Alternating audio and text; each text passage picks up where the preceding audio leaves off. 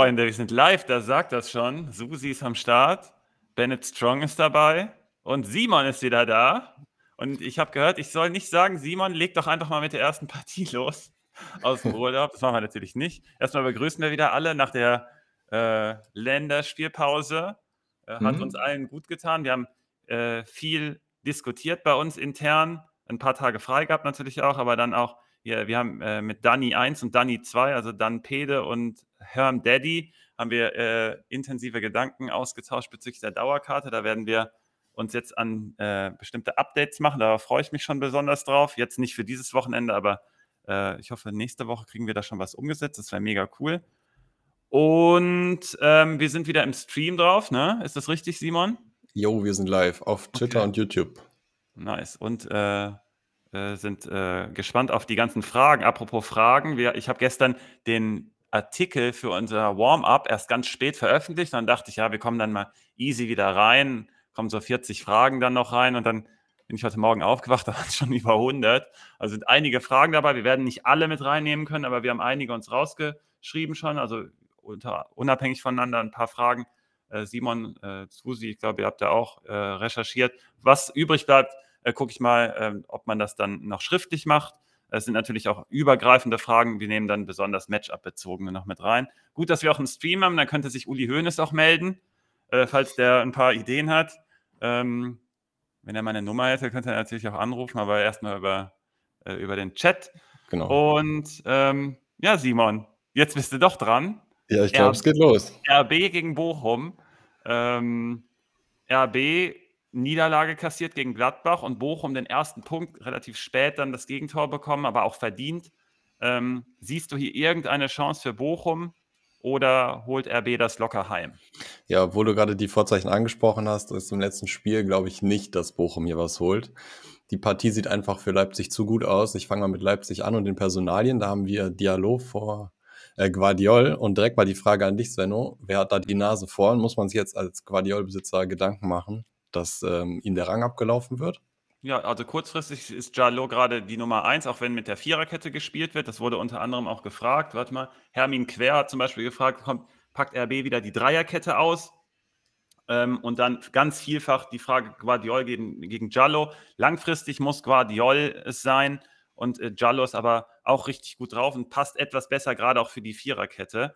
Ähm, und die erwarte ich auch. Das liegt daran, ähm, das, also das nehme ich zurück. Also es wird total variabel sein. Ich habe im letzten Podcast auch von Simacan der Rolle gesprochen, dass der es möglich macht, dass man mit Vierer- und Dreierkette gleichzeitig spielen kann, dass Raum dann nach vorne mehr Platz hat, wenn er dann einrückt oder geht dann auch breit.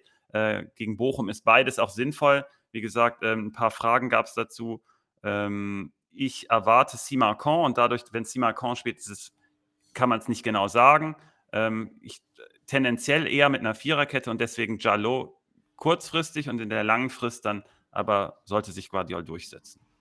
Ja, Variabilität wahrscheinlich für Raum auch gar nicht so schlecht. Ähm, profitiert wahrscheinlich davon, wenn er ein bisschen offensiver auf der Schiene spielen kann, wenn das mal gebraucht wird. Mhm. Dann haben wir die Personalie schon abgehakt. Jallo heißt er, das wusste ich auch nicht. Ähm, drei andere haben wir noch. Schlager, Simaka und Werner sind diesmal ziemlich sicher in der Startelf. Wie gewinnt Leipzig gegen Bochum? Also ich habe mir ganz groß rausgeschrieben, Standards. Ähm, da haben wir auch vor ein paar Wochen schon mal drüber diskutiert. Leipzig ist das Team mit den meisten Abschlüssen nach Standards, passt perfekt auf Bochum, die die zweitmeisten Abschlüsse nach Standards kassiert haben. Ich würde mich nicht wundern, wenn Leipziger Standards in diesem Spiel für Gefahr sorgen. Wenn ich mich richtig entsinne, ist Schoboschlei da der Mann für Standards in der Startelf, der wahrscheinlich auch starten wird. Ja, mhm. ich glaube, in die können auch. die alle, genau. Also Standard super gefährlich. Ähm, Leipzig ähm, wird da Gefahr erzeugen. Sonst ist Leipzig auch sehr gefährlich noch bei Zweikämpfen im letzten Drittel. Ähm, bei gewonnenen Tacklings im letzten Drittel ist Leipzig ganz, ganz weit vorne und da ist Bochum leider sehr anfällig für. Bei der Gefahrenerzeugung aus dem Spiel heraus liegt Leipzig noch weit hinter seinen Erwartungen zurück, aber Bochum hat die meisten Abschlüsse aus dem Spiel ligaweit zugelassen. Also gegen kein Team funktioniert das besser und da kann man die Statistik ja mal aufpolieren. Ähm, finde ich, sind drei gute Gründe, die für Leipzig gegen Bochum sprechen. Gibt auch noch mehr. Gamechanger wären Kunku, Orban, muss man den noch erwähnen, irgendwie super sicher. In dem Spiel wird er viel ähm, im Aufbauspiel zu tun haben. Jobuschlei Standards, ähm, das sind so meine drei ersten Kandidaten. Bei Bochum, ja, wie haben Sie denn eine Chance? Ähm, eine Chance? Personalien sind äh, dieselben wie vor zwei Wochen, da erwarten wir keine Überraschung äh, in der Startelf. Und für die Bochumer geht es in diesem Spiel darum, über Zweikämpfe die Punkte zu sammeln. Die sind da gar nicht so schlecht, auch als Tabellenletzter. Sie haben viele erfolgreiche Ballgewinne in der eigenen Hälfte und im Mittelfeld bei Interceptions so ähnlich. Klar liegt das daran, dass sie als Tabellenletzter halt extrem oft in der Situation sind, ähm, den Ball gewinnen zu müssen, aber da, ähm, das können sie auch eigentlich ganz gut. Aber tatsächlich liegen sie bei Interceptions oder Ballgewinnen im letzten Drittel gar nicht ähm, abgeschlagen am Tabellenende. Und genau dort wackelt Leipzig recht häufig und verliert den Ball vor dem eigenen Tor. Könnte eine Chance für die Bochumer sein. Ähm, ich würde die Chance aber nicht zu hoch ausrechnen. Sonst ganz klar Riemann aufstellen. Ähm, safe Nummer. Bei Spitch weiß es wahrscheinlich ähm, sowieso jeder. Äh, da ist Riemann auch mal für 400, 500 Punkte gut. Ähm, und gegen Leipzig wird es viel aufs Tor kriegen, äh, bekommen. Zweite Alternative wäre Stöger. Ähm, ein bisschen kontrovers gegen Leipzig so einen Spieler wie Stöger aufzustellen, aber auch in den Kommentaren wurde da nach Stöger gefragt und auch geantwortet. Und da hat ein Bochumer Experte auch das gesagt mit, ähm, mit der gleichen Begründung, die ich jetzt anbringen würde, warum man Stöger nehmen könnte, wenn man dran glaubt. Ähm, ist halt ein absoluter Stammspieler und Gesetz. Und wenn irgendwas geht, dann geht es über Stöger. Genau, also Isco Disco hat zum Beispiel gefragt, ob Bochumer jetzt interessant würden. Ja, und wenn ich da einen erwähnen, also wenn man dann einen Feldspieler nehmen möchte, ich glaube, dann ist Stöger die beste Wahl. Lucia ist auch ich, noch interessant. Ich, ich nehme Soares. Der Soares. kommt jetzt wieder und der hat jetzt noch nicht genug, der hat jetzt äh, genug Zeit gehabt, sich wieder reinzufinden. Und äh, der ist so stark im Zweikampf und darauf basiert ja Bochums Spiel. Deswegen ne, würde ich Soares. Ja, das ist wahr, aber nach, nach der langen Auszeit. Mhm. Also es, da würde ich ein bisschen vorsichtig sein, aber die ja, Anlagen und Wenn, die. Ähm, aber er.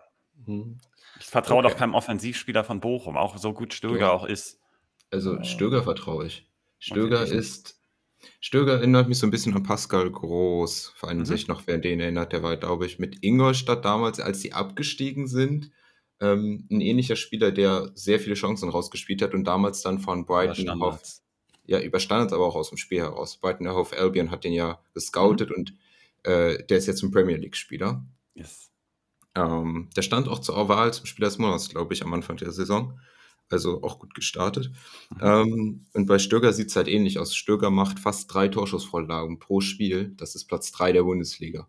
Und wenn du ähm, auch noch eine Mindestspielzeit angibst, ist es sogar Platz zwei. Also das ist schon ein solider Spieler und das ist halt mit dem schlechten, wenn man jetzt sage ich mal schlechten Bochum, also viel schlechter geht nicht, wobei ähm, Bochum insgesamt als Team ja auch in der Lage war, Chancen zu kreieren. Das hatten wir von Anfang an gesagt, dass Bochum in der Offensive vielleicht nicht gar nicht so viel schlechter ist, aber gerade die defensive Stabilität, die gefehlt ja. hat. Und ich glaube, deswegen ist Soares der Spieler, der da viel helfen kann. Wie gesagt, auch die andere Seite mit Staffelidis, wenn der mal endlich fit ist. Ähm, aber in der Situation glaube ich, dass Stöger dann weiter ein guter Pick ist, was halt zu der Situation führt, dass wir jetzt beim Tabellenletzten mit Stöger, Soares, Riemann gleich drei valide Picks haben und einige Spieler, die man immer mal wieder ausfüllen kann. In dem Spiel würde ich aber ähm, kein Auffüllspieler aus Matchup-Gründen nehmen und Eben. wenn dann Stöger stellen, dann weil ich Stöger habe. Ja, so sieht's aus. Ähm, ich habe noch eine Frage von dem User Höhlenmensch, ähm, weil ich gerade über, also weil wir gerade empfohlen haben, Riemann aufzustellen als Torwart. Der fragt nämlich, oder der ist immer ähm, mit folgender Taktik rangegangen, der hat immer einen 500.000er oder einen günstigen Stammtorhüter sich geholt bei Kickbase. Mhm. Und der ist jetzt von Schwebe auf Sommer in der Länderspielpause umgeschwenkt, ähm, da er halt keine Spieler gefunden hat, die vergleichbar in der Preisklasse die Punkte bringen. Und er glaubt, ähm, dass sich dieses Jahr halt auch teurere Torhüter ähm, lohnen ähm, auf lange Sicht. Und da würde ich auch mitgehen. Durch die Punktänderung bei Kickbase sind die Torwerte krass geboostet worden. Die ähm, punkten wesentlich besser als vorher. Wir haben zwei Effekte, ne? Die punkten besser. Sie, die Torhüter sind in dieser Saison aber auch besonders gut. Das sind zwei Effekte, weil da wird sich auch vielfach äh, wurde, äh, wurde sich verwundert die Augen gerieben, dass die Torhüter so gut punkten. Die punkten aber besonders gut, weil die unter anderem viele Elfmeter halten und wirklich tatsächlich richtig gut sind und da die Chancenverwertung der Liga vielleicht nicht so gut ist.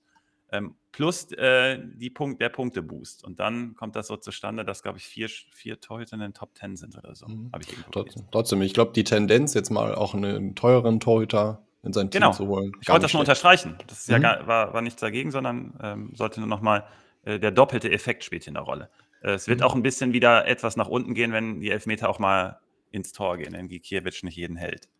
Ich möchte jetzt noch ähm, dann äh, zu der Offensive was sagen. Bei Leipzig nämlich, äh, wir haben jetzt ja also zu zwei Personalien. Erstens äh, mit Simakar. Äh, es, äh, es, hilft ja auch, dass du mit Haidara einen Spieler hast, der gut die Absicherung machen kann. Theoretisch kann Benjamin Hendrich das auch. Ähm, aber ich glaube, grundsätzlich ist ja das Problem, dass sie sonst keine guten Rechtsverteidiger haben. Ähm, also, dass das selbst Henrichs äh, kein, der, finde ich, halt ein besseres defensives Mittelfeld ist. Ich glaube, mhm. das ist einer der Gründe, warum die äh, mehr diese Viererketten-Orientierung haben, wovon halt Diallo, Diallo mehr profitiert als Guardiol. Mhm. Ähm, die zweite Position ist nämlich die im offensiven Mittelfeld. Da wurde ja Forsberg äh, vertraut. Ich finde, ähm, dass eben Silva auch ein interessanter Spieler ist. Das war ein Gamechanger. Danke, dass du ihn ansprichst. Weil Silva ist, wenn du mit einem Stürmern hast wie Werner und einen Kunku, ähm, Tobias äh, schiebe ich da jetzt nämlich ein bisschen zur Seite. Silva ist ein Spieler, mit, um den du rumspielen kannst. Und ich glaube, dass das auch ein Spieler ist, der da irgendwie fehlt, vor allem dadurch, dass Olmo halt nicht da ist. Und äh, Silva tatsächlich ein Spieler ist, der 1,55 Schussvorlagen pro Spiel gibt, dem äh, auch tatsächlich eingebunden ins Spiel ist, den Ball in den 16er bringt und selbst auch noch äh, zum Abschluss kommt. Also schon. Der ist eher der Zielspieler vor allem und der legt dann halt auch ab. Ja, genau. Das brauche ich gegen Bochum. Und deswegen genau. erwarte ich erwarte, wenn, wenn Rose sich Gedanken macht, erwarte ich sogar Silva in der Startelf. Deswegen ist er mein Gamechanger, obwohl wir ihn gar nicht geführt haben, oder? Ja, weil als Alternative ich, haben wir ihn. Okay. Weil genau das, du sagst dieses Ablegen, weil das, es geht nicht darum, dass Silva den Ball dann von äh, 20 Meter vom Tor mit einer perfekten Zirkelflanke, nein, darum geht es nicht. Aber es ist dieses, ähm, wenn die schnellen Spieler in Kunku Werner da mit Tempo raufkommen, dass das einfach ein Spieler ist, der die Körperlichkeit hat, äh, sich auch reinzustellen und äh, die Technik dazu hat, den Ball klatschen zu lassen mhm. oder ein bisschen Lauf zu spielen. Und das ist, glaube ich, was äh, Leipzig auch fehlte. Ich kann mir vorstellen, dass Silva da eigentlich der Mann für ist, besser als Forsberg. Ich kann mir vorstellen, dass Werner auf die Bank geht, Forsberg spielt und Silva vorne drin. Das wäre meine Variante. Ich bin mal gespannt, was Rose macht. Kann aber auch ein Kunko auf die 10 gehen und dann kann Werner vorne, äh, Werner über außen kommen oder sowas ähm, und dann Silva vorne drin. Ich glaube aber eher, Werner würde nicht so gut für mich passen gegen Bochum. Bochum hat so viele Abstimmungsschwierigkeiten in der Zentrale gehabt, auch nach Flanken in der Saison. Ähm, ich erwarte da erstmal keine Besserung. Und äh, deswegen wäre hier Silva für mich mein Top-Kandidat. Obwohl wir ihn noch nicht gesetzt haben, könnte so ein Dark Horse äh, Gamechanger für mich sein. wir sind alle drei bei RB-Sieg, ne? Ja, wir sind alle bei RB-Sieg. Ich hatte halt bei, genau was ich nämlich bei Bochum immer wieder gesehen habe, dass das Nachrückverhalten überhaupt nicht gepasst hat. Ja. Und äh, gegen Köln war das schon besser, aber eigentlich ist das eine Schwachstelle und dann würde ich da halt das Tempo nehmen wollen von Werner. Okay, ja, finde äh, find ich auch spannend. Ähm, müssen wir mal gucken. Rosa hat die Qual der Wahl. Ähm, die nächste Partie ist unsere Top-Partie Schalke gegen Augsburg. Ähm, machen sich aber beide, finde ich. Äh, Augsburg hat äh, mit dem Feuer gespielt. Ja, ich habe vor allem vor dem letzten Spiel gesagt, dass ich als Trainer niemals das Risiko wählen würde, wieder vier Stürmer gegen Bayern zu bringen. Ähm, und dann macht er es und wird vom Team mega gelobt danach. Die wussten, wie dumm das ist, in Anführungszeichen, oder wie riskant. Und dann stellen sie sich nach dem Spiel hin und sagen halt, okay, der Trainer hat Eier gezeigt. Und äh, das kann dann auch jetzt so eine Initialzündung sein. Ich glaube, das war nicht Schla der schlauste Move, aber wenn der natürlich klappt, hat er natürlich alle Argumente. Ähm, es kann wirklich hier zu so einer Dynamik kommen. Und jetzt die Frage, ob man das gegen das Team mit dem wenigsten Ballbesitz, nämlich Schalke, auch durchziehen kann, weil die Stärke von Augsburg voll vorne drauf zu gehen, macht natürlich sehr viel Sinn, wenn das Team irgendwie Ansprüche hat, den Ball auch im Aufbau irgendwie was zu zeigen. Und Schalke hat das aber nicht. Und Augsburg selber will ja auch den Ball überhaupt nicht. Das ist, glaube ich, das zweitschlechteste Team. Und ähm, dann ist die Frage an dich, Susi, wie wird sich denn hier die Partie jetzt äh, abspielen? Was, was passiert denn jetzt hier auf Schalke? Kann Augsburg nochmal das Konzept so durchbringen, wie sie es machen? Also ich glaube, das ist keine Partie, wo man beim Managerspielen auf die ähm, Rohpunkte setzen sollte. Weil beide Teams kaum in dieser Saison gezeigt haben, dass sie vernünftige Angriffe über mehrere Stationen spielen können. Bei, Aber zu den Rohpunkten zählen ja auch die Defensivaktionen, ne? Und die kann man doch hier eigentlich einplanen. Genau, weil das ist nämlich, äh, worauf ich dann nämlich hinaus will.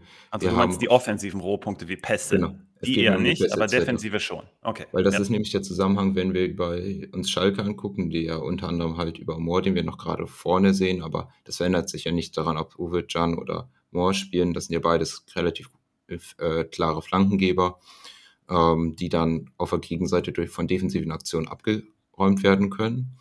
Ähm, was ich ja schon häufig angesprochen habe, ist, dass Schalke ein Muster hat, dass wenn sie den Ball auf den Außen haben, dass ein Stürmer abkippt, um den Ball dann äh, in die Spitze spielen zu können. Also dass der Ball dann auf den Stürmer gespielt wird und von dort aus dann weiter in die Spitze oder wieder über Außen. Insgesamt ein relativ äh, Linksfokus. Ähm, eigentlich, wobei ähm, auffällig ist, dass Bülter eine tragende Rolle hat, auch im, äh, äh, auch in Kombination mit Kraus, der als defensives Mittelfeld mir sehr gut gefällt. Ähm, mhm. Kraus auch mit 2,17 Balleroberungen pro Spiel, das ist Platz 10 der Bundesliga. Und das ist dann halt ein Teil dieser defensiven Aktion bei Schalke. Mhm. Ähm, insgesamt auf der Gegenseite dann bei Augsburg äh, glaube ich, dass, also dieses vorne draufgehen ist immer problematisch, weil die einen Spieler freilassen. Dass es gegen Werder geklappt hat, dass es gegen äh, Bayern geklappt hat, die ja ähm, beide den spielerischen Ansatz haben. Es ist Risiko, aber um ehrlich zu sein, in einem Spiel hält Gikiewicz einen Elfmeter und einige andere gute Dinge und gegen Bayern ist Gikiewicz nicht schlechter. Mhm. Und dann weiß ich nicht, wie sehr das auf Dauer eine Lösung ist. Ähm, aber trotzdem, Augsburg zeigt auch Kompaktheit, also die defensiven Aktionen klappen. Deswegen ähm, würde ich eher bei Augsburg sein. Und der zweite äh, Vorteil von Augsburg ist, Augsburg ist nach Standards relativ gefährlich, haben schon 26 Abschlüsse nach Standards insgesamt im rausgespielten Expected Goals nach Standards, Platz 4 der Liga. Mhm. Und auf der Gegenseite Schalke tatsächlich aber das Team mit den schlechtesten äh, Verteidigungswerten äh, nach Standards. Yes. Ähm, auch wenn einige Teams mehr Gegentore nach Standards kassiert haben, ist die Qualität und Anzahl der zugelassenen Chancen nach Standards bei Schalke einfach deutlich schlechter. Und dementsprechend vermute ich, dass Augsburg hier einen Vorteil hat. Äh, interessant ist ja, dass Berisha als Ecken und teilweise auch als Das wollte ich gerade sagen. Genau, agiert. weil der ist auch deswegen auch mein Gamechanger aus der Doppelkombi heraus. Und die ist relativ sicher durch die Standards plus als Abschlussspieler auch noch. Genau. Und deswegen, das sind, glaube ich, die Vorteile. Es ist äh, immer schön, Verteil Stürmer zu haben, die auch Standards schießen. Ähm, was man aber bei Augsburg auf jeden Fall sagen muss, also die Offensive zwingt Aktion, aber da sind viele schlechte Aktionen dabei. Also wenn wir jetzt bei Berisha sind, Berisha hat fast sechs Ballverluste pro Spiel und hat nur 8,3% erfolgreich äh, gestaltete Ribblings. Das sind brutale Werte. Mhm, das und ist aber auch nicht seine Aufgabe halt. Dafür nimmt er aber zu viele Dribblings. Ja, okay, aber ist halt die letzte Hoffnung. Wenn du irgendwas mit dem Ball noch machen sollst, dann gibst es dem, der irgendwie noch ein paar, ein bisschen Potenzial hat. Und dann verliert das natürlich auch in der vordersten Linie wenigstens. Dann könnte es wieder voll draufgehen, das ist der Sinn des Ganzen. Genau, und das ist das, was ich sehe bei Augsburg, einen besseren Plan, dieses dann voll drauf zu gehen. Ich sehe bei Augsburg die Standardstärke, das sind Vorteile bei Augsburg.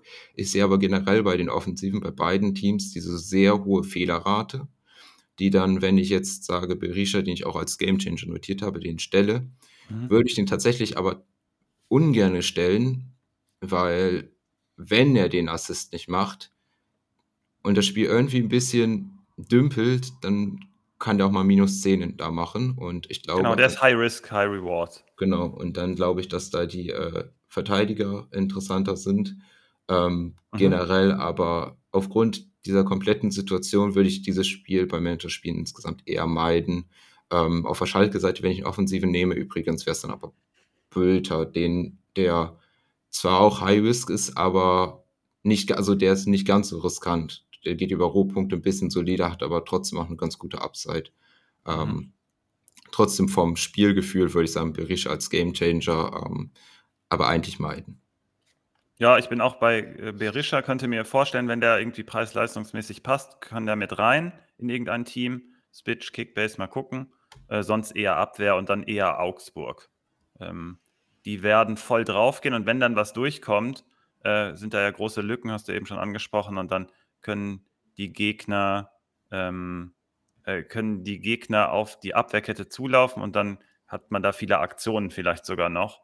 und hält dann doch die Null, weil Schalke es dann doch nicht schafft, äh, das Tor zu treffen. Deswegen könnte Augsburg-Verteidigung könnte interessant werden. Eine Sache, die ich noch dazwischen werfen will, was wir nicht wissen, ist, wer Standard äh, Elfmeterschütze bei äh, Augsburg ist. Also ich könnte mir vorstellen, dass es Niederlechner macht, auch Berisha. Ja. Aber rein faktisch gesehen war Gouveleo der letzte Elverschütze, der glaube ich noch auf dem Platz steht. Weil sonst war das mhm. Caligiuri unter anderem. Mhm. Ähm, das kann man irgendwo im Hinterkopf haben, aber das sollte man jetzt nicht. Äh, nee, muss nicht einplanen. Nee, nee, nee. Ich glaube, Augsburg, Augsburg hatte, glaube ich, aber auch letzte Saison keinen einzigen Elfmeter. Doch, muss ja irgendwann Leo einen gemacht hat. Nee, der oder? war vorletzte Saison. Ich glaube nämlich, ich hatte den, ich glaube nämlich, die hatten letzte Saison keinen Elfmeter. Ich dachte, irgendwie im Hinterkopf dachte ich, die hätten einen gemacht. Aber wäre ein netter Bonus, wenn bei Augsburg eh Leo und wenn, wenn er dann einen schießt, könnte, äh, wäre es ein netter Bonus. Ja. Simon, hast du noch irgendwas hierzu zu sagen oder sollen wir zunächst? So gut Partie? wie gar nichts mehr. Also ich habe mir auch Berisha aufgestanden, also drei, äh, aufgeschrieben, also dreimal Gamechanger Berisha. Ähm, mhm. Bei Schalke habe ich eigentlich keinen gefunden, muss ich dazu sagen. Vielleicht Schwolo, 24% zu Null Bonus, gar nicht so wenig. Ähm, ich würde dann einfach mal die Überleitung machen zur nächsten Partie, Sano. Ich weiß, dass du dran bist und ich bin ja. aus unbekannten Gründen tierisch gespannt, ähm, was du dazu zu sagen hast. Aus unbekannten Gründen. Bei also, Wolfsburg gegen Stuttgart. Genau, Wolfsburg gegen Stuttgart. Wir müssen ja ein bisschen Zeit ranholen. Wir labern ja immer so viel. Äh, das schaffen wir vielleicht bei der Partie, auf die ich überhaupt keine Lust habe. Das ist schon mal vorweg. Äh, die, beide Teams hängen ganz unten drin, 16. und 17. Äh, Stuttgart hätte sich vielleicht ein bisschen mehr vorgestellt, aber da trifft man gerade irgendwie auf seine Grenzen und Wolfsburg ganz anders. Da dachte, dachten alle und unter anderem ich auch, dass die oben zumindest im, im erweiterten, also Euroleague-Formatkreis da rumlaufen könnten, aber jetzt sind die da ganz unten unterwegs. Irgendwie unbeschriebene Blätter, beides noch für die Spielanlage. Man erkennt da noch ganz wenig. Ähm, gegen Union hat Wolfsburg die erwartete Niederlage kassiert, weil man einfach mit einer ähnlichen, mit, mit einem mit einem ähnlichen Ansatz meilenweit hinter Union zurück ist, dann hat, wurden die auch komplett dominiert. Und Stuttgart gegen, gegen müde Europa League Frankfurter haben, lassen sich wieder überraschen, gerade auch zum Start, ähm, sind dann auch nicht wach. Da, da ist noch, liegt noch einiges im Argen. Die Wolfsburger haben die zweitwenigsten Chancen der Liga und Stuttgart die fünftwenigsten und machen davon dann jeweils, also die Verwertung bei beiden ist dann auch noch nicht gut. Das schreit hier für mich komplett nach Abwehr.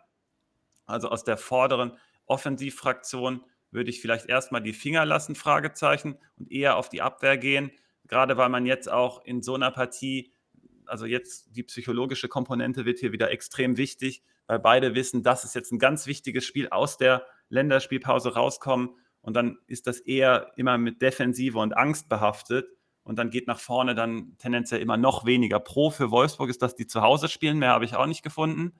Und ähm, bei Stuttgart habe ich mir aufgeschrieben, dass das Key-Matchup Sosa gegen Baku ist. Jetzt ist aber Sosa krankheitsbedingt angeschlagen. Das heißt, der ist entweder nicht voll fit, könnte spielen, aber dann muss man, kann man ihm trotzdem vielleicht eventuell nicht vertrauen oder aber er spielt erst gar nicht und dann fehlt da irgendwie die Komponente, womit man äh, Wolfsburg aushebeln könnte.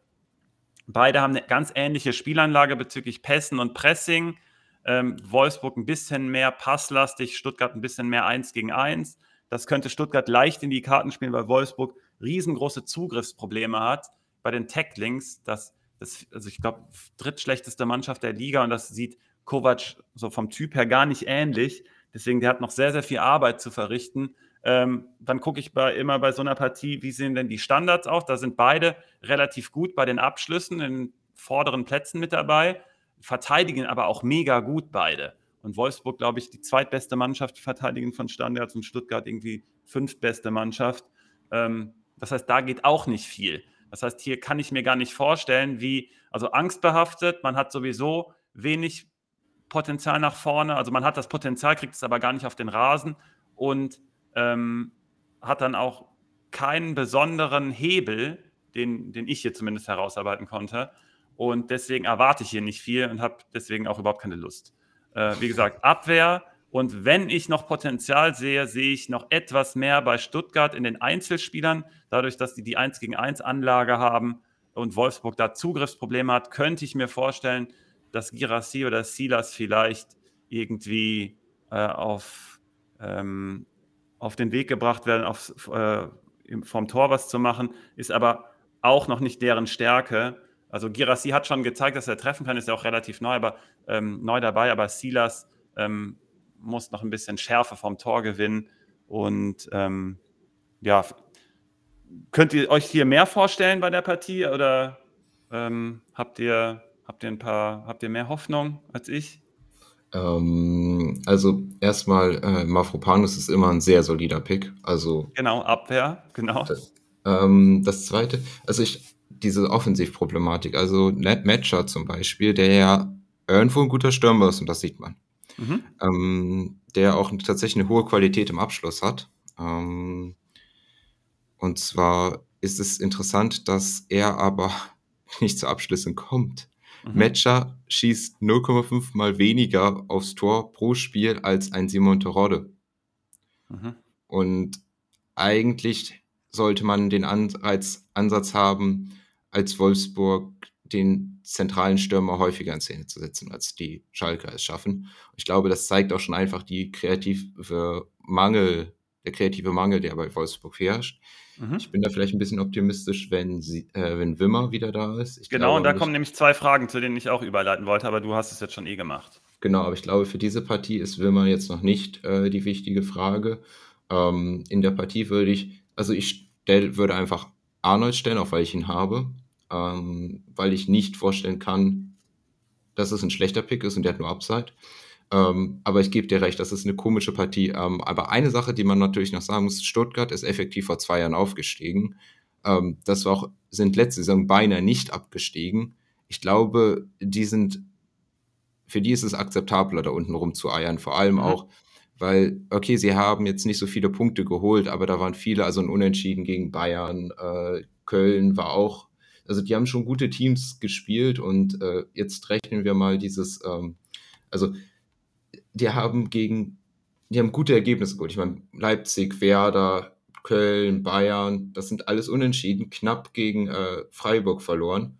Und dass sie aber halt dann gegen Frankfurt und Schalke nicht punkten, das ist so ein bisschen so, hm. Aber ich glaube tatsächlich, Stuttgart, das kommt auch ein bisschen, also der schlechte Tabellenplatz, das hängt auch ein bisschen damit zusammen, dass sie eben erstens Verletzungen hatten und zweitens schweres Programm. Deswegen bin ich bei Stuttgart ein bisschen positiver als bei Wolfsburg. Genau, ich habe es auch ganz am Anfang gesagt, dass Wolfsburg, dass wir die noch weiter oben platziert hatten und die noch mehr enttäuschen als Stuttgart. Die hatten sich natürlich viel vorgenommen, aber äh, ist jetzt nicht das äh, allergrößte Drama. Die haben, wie gesagt, viel in der Führungsetage dann noch zu tun mit ein paar Unstimmigkeiten. Jetzt übrigens ein wichtiger Hinweis von Serious Sam aus dem Chat. Champions League Frankfurter, bitte, das stimmt. Ich habe noch Euro League behauptet, weil sind für mich natürlich die Euroleague-Fighter. Aber ähm, ja, Champions League muss ich mir auch noch mal ins Gedächtnis rufen. Und äh, die Frage war von Edu Toller, nämlich ob er Wimmer halten soll. Ähm, dadurch, dass ich diese hohe Vakanz sehe da im, äh, bei Wolfsburg über die Kreativität, glaube ich, dass Wimmer die sehr gut besetzen kann. Und deswegen würde ich so jemanden halten. Wer den jetzt noch hat, sollte, glaube ich, jetzt ihn auch durchhalten. Und das gleiche gilt für Winter, hat äh, Green Kicks nämlich auch gefragt. Und äh, auf den würde ich auch Hoffnung setzen. Da spielt natürlich in die Karten auch, dass Kruse jetzt abgesägt wurde. Und das heißt, Wind äh, und besonders aber Wimmer könnten hier für kreative Momente sorgen, die dann jetzt wirklich dringend gebraucht sind. Und ähm, deswegen würde ich bei beiden bleiben, ich persönlich. Ja, Wind ist auch ein richtig, sorry, ich könnte Wind ist ein richtig passender Kovac-Spieler. Mhm.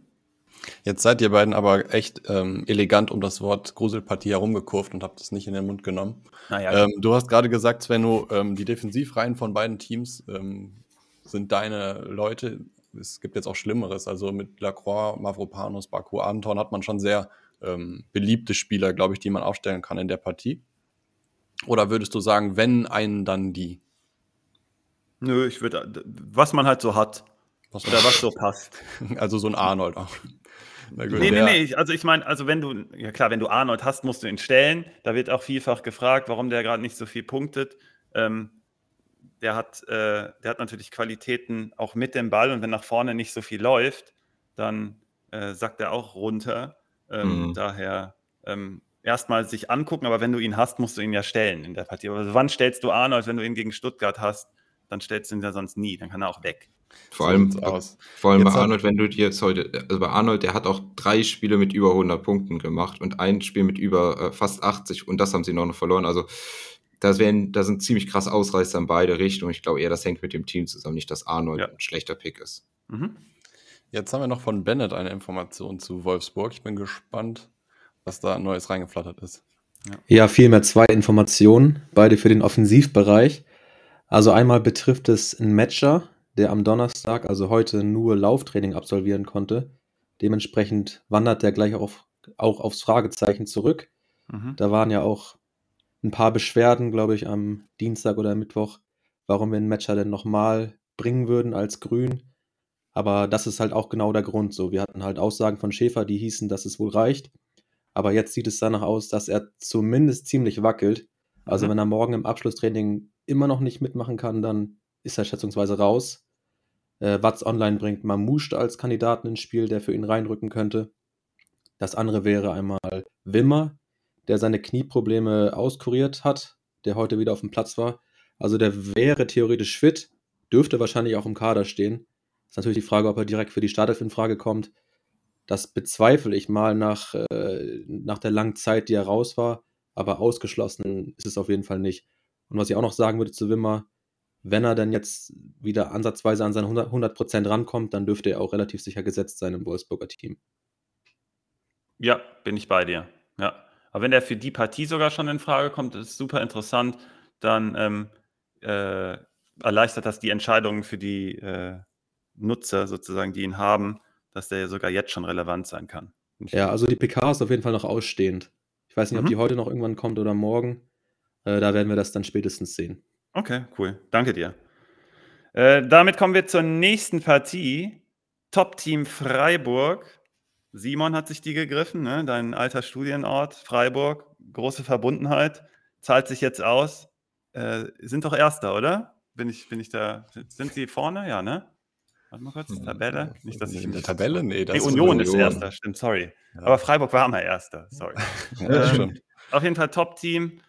Und gegen einen ähnlichen Gegner, Mainz, die aber vielleicht äh, ein paar Probleme haben könnten. Jetzt Stach kommt zurück, aber so an zwei, drei Stellen, äh, Hack ist auch noch rot gesperrt.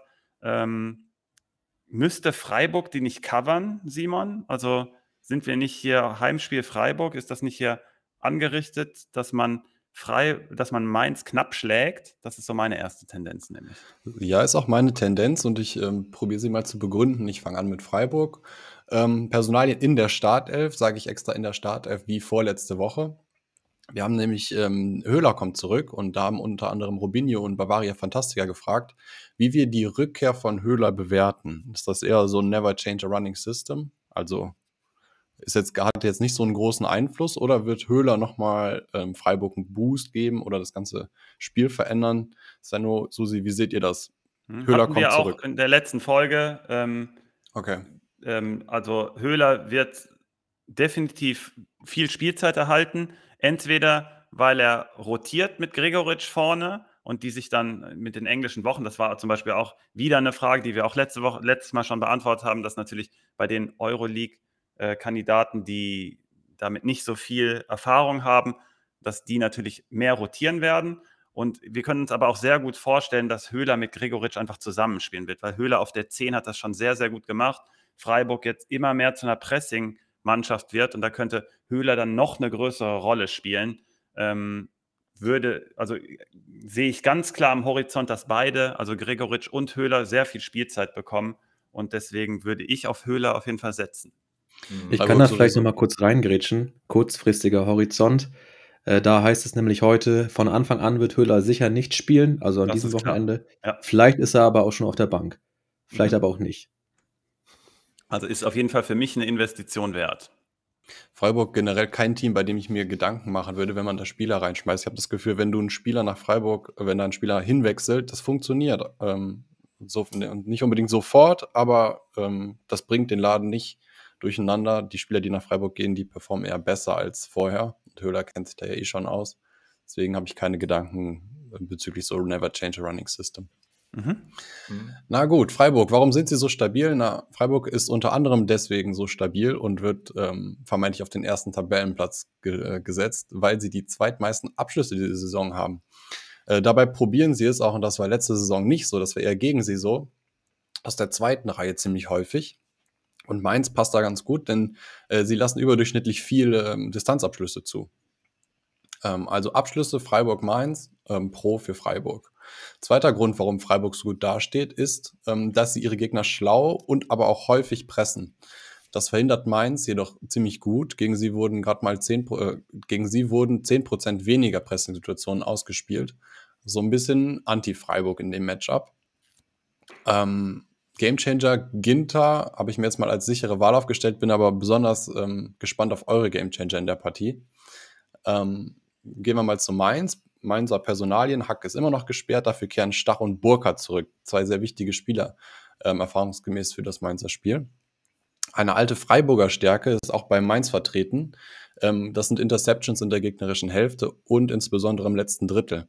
Also den Fuß dazwischen zu bekommen. Da ist Mainz sehr stark und tatsächlich lässt Freiburg genau da auch überdurchschnittlich viel zu. Also Interceptions in der im gegnerischen Hälfte und im letzten Drittel pro für Mainz. Ähm, gegen Freiburg werden häufig lange Bälle gespielt, also die auch ankommen. Und das liegt vermutlich an dem, an dem Pressing halt, das sie aufziehen, um sich daraus zu befreien. Das macht Mainz bisher selbst aber gar nicht. Also Mainz ist nicht bekannt für lange Bälle. Auch wenn Freiburg äh, nicht viel zulässt, ähm, nach Flanken bekommen sie recht viele Abschlüsse aufs Tor. Das ist leider auch etwas, was nicht unbedingt das Mainzer Spiel ausmacht. Trotzdem könnten in diesem Spiel genau solche Situationen den Mainzern zum Erfolg verhelfen. Also nicht unbedingt die eigenen Stärken, sondern das, was Freiburg ganz ähm, solide mal ihre Gegner machen lässt, könnten hier helfen. Gamechanger auf Mainzer Seite habe ich Leitch aufgeschrieben. Ähm, Der immer noch Fehler macht. Interessant. Ja. Also ich, ich würde ja nicht unterstellen, dass die Fehler systematisch äh, jedes Wochenende vorkommen. Ah, weil ich hätte es jetzt nicht erwähnt, wenn das jetzt nicht noch einmal zu häufig schon passiert wäre der sollte vielleicht ein bisschen sich mehr konzentrieren. Natürlich ist das äh, nicht planbar, aber man merkt da schon auf jeden Fall, dass da noch ein bisschen viel zu tun ist. Trotz ähm, Chancen auf beiden Seiten, Tendenz Freiburg, obwohl den Mainz jetzt nicht ganz so gut liegt, würde ich mal behaupten. Mainz liegt, äh, Freiburg liegt Mainz allerdings auch nicht. Leichte Chance Freiburg, kann aber auch ein Unentschieden werden. Was sagt ihr? Susi, willst du, willst du vor?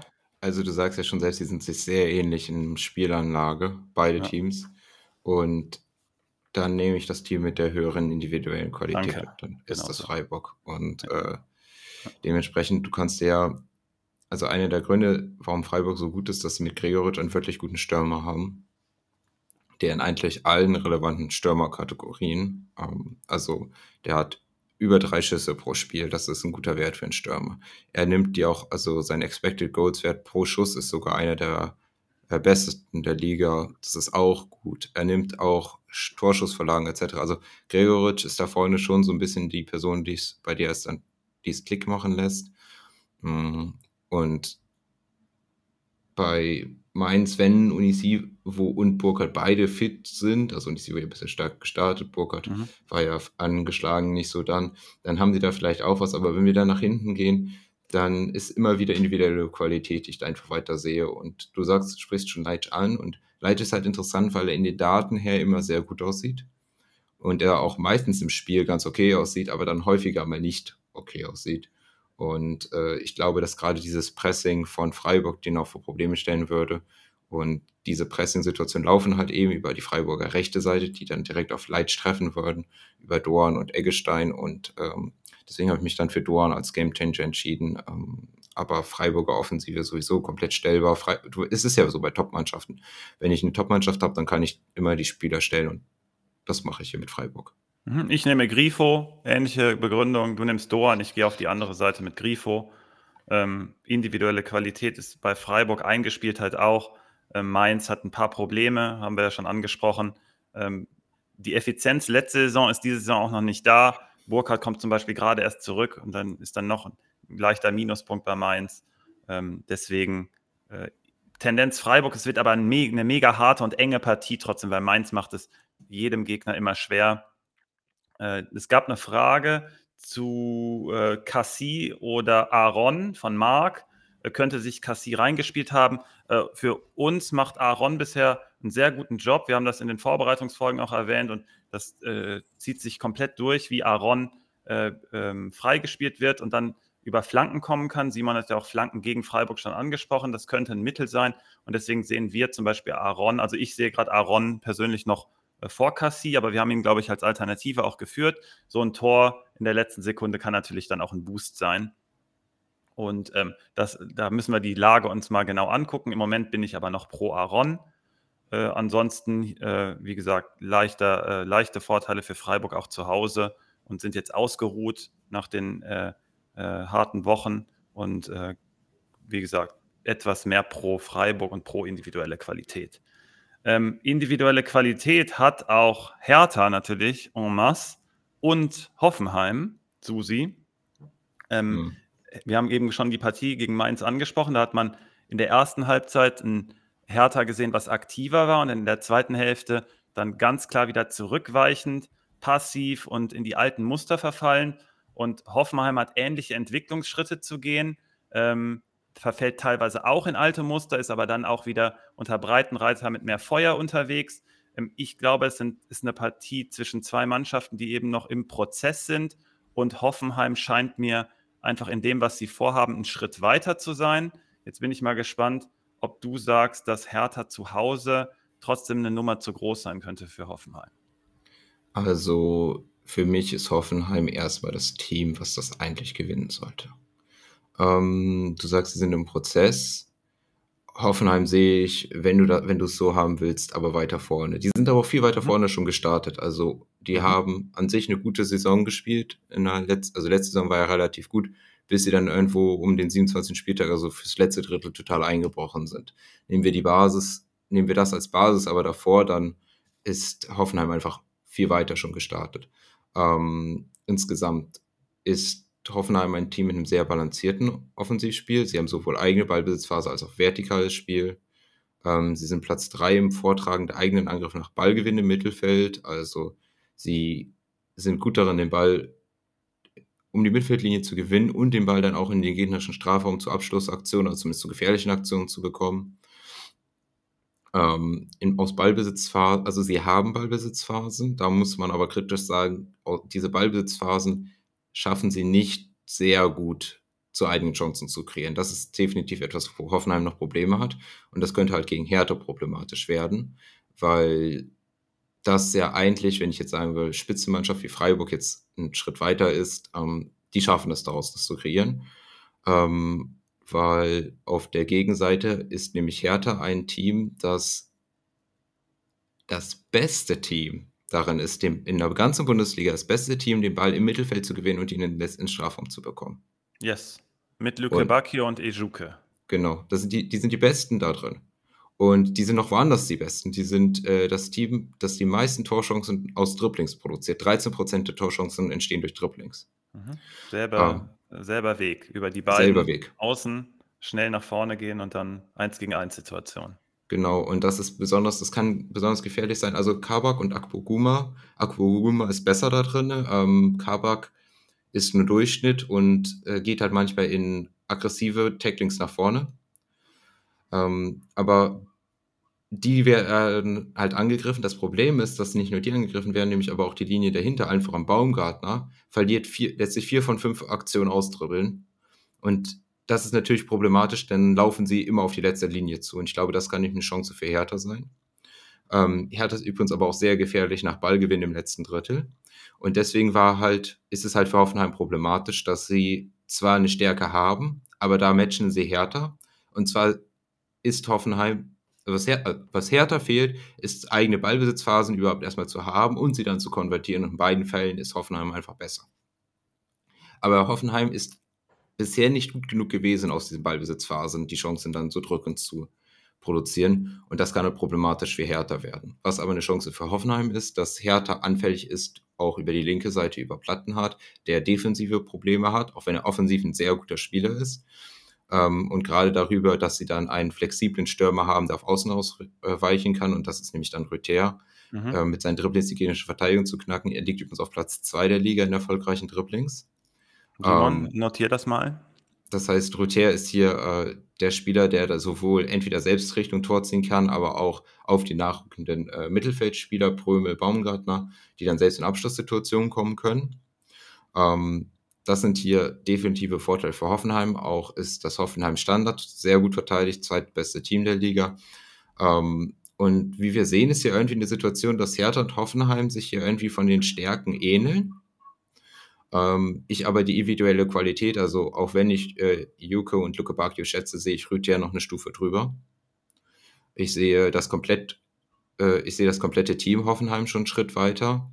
Ähm, bei Hertha habe ich auch noch ähm, mit Uremovic einen Spieler, der häufiger mal für Fehler gut ist. Das muss, muss ich ganz ehrlich sagen, das sehe ich bei Hoffenheim ein bisschen weniger.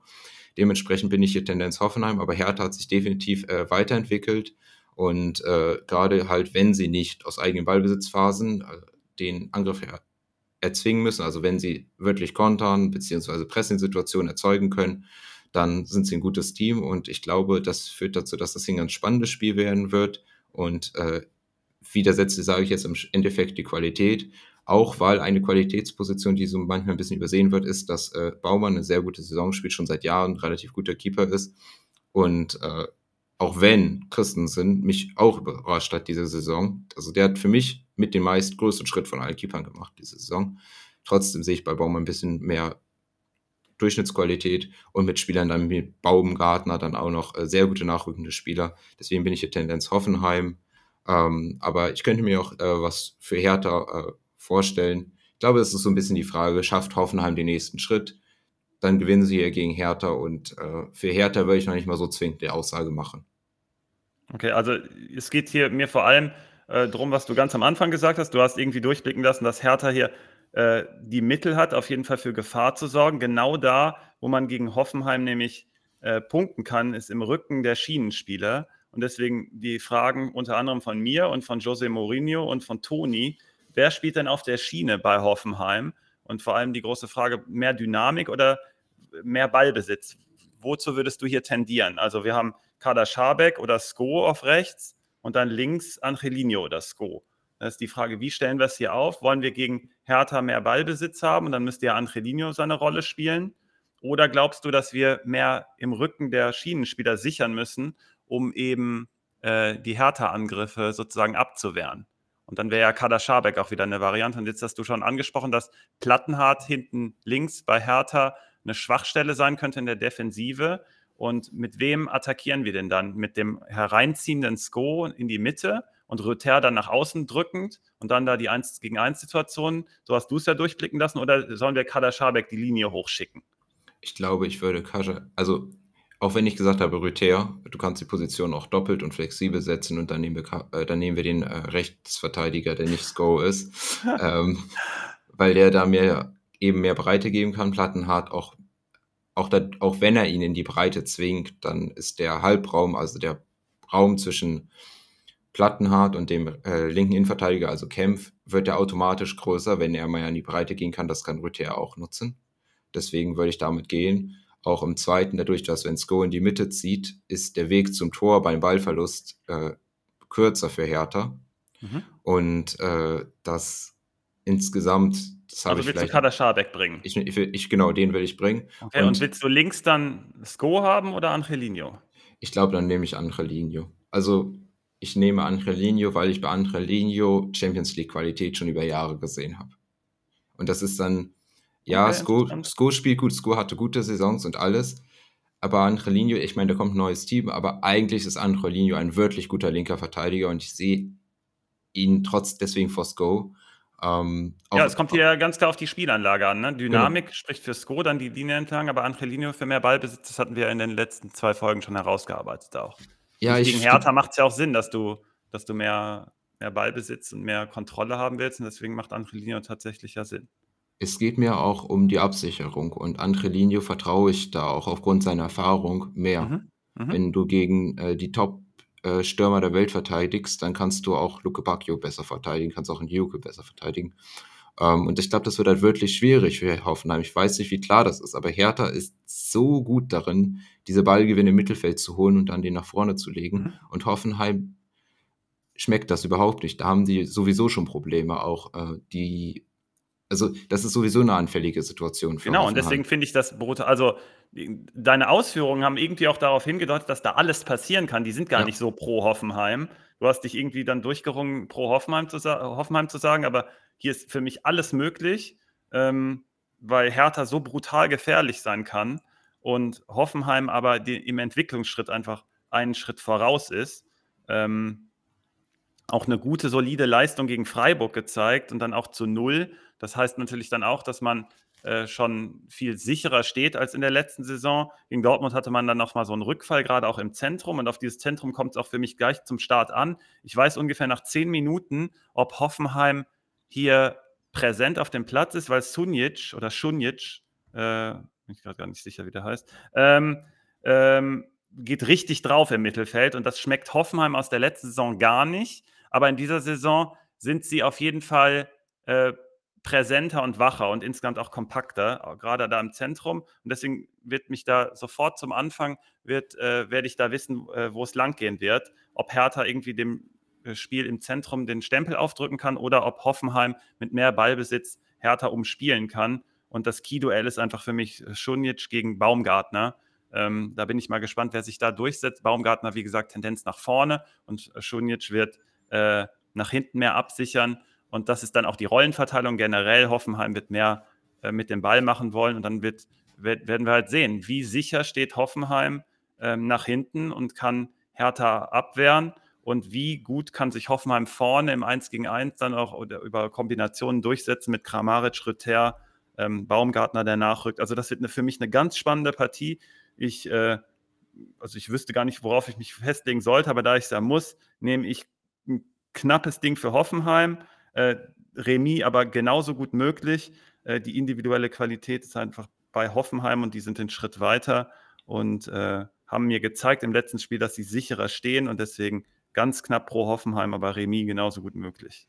Ähm, und du musst dich nicht nur für ein Team entscheiden, Svenno, du musst jetzt auch noch deine Gamechanger präsentieren. Lennart ja, genauso. Baumgartner. Ganz konkret Baumgartner. Ja, Baumgartner. Und auf Herthaner Seite? Ich brauche nur einen. Ich mache immer nur du einen. nur einen, okay. Ja. Aber Und sonst, Lennart? Äh, Luke Bacchio ist immer ein guter Tipp, gerade für okay. das Spiel.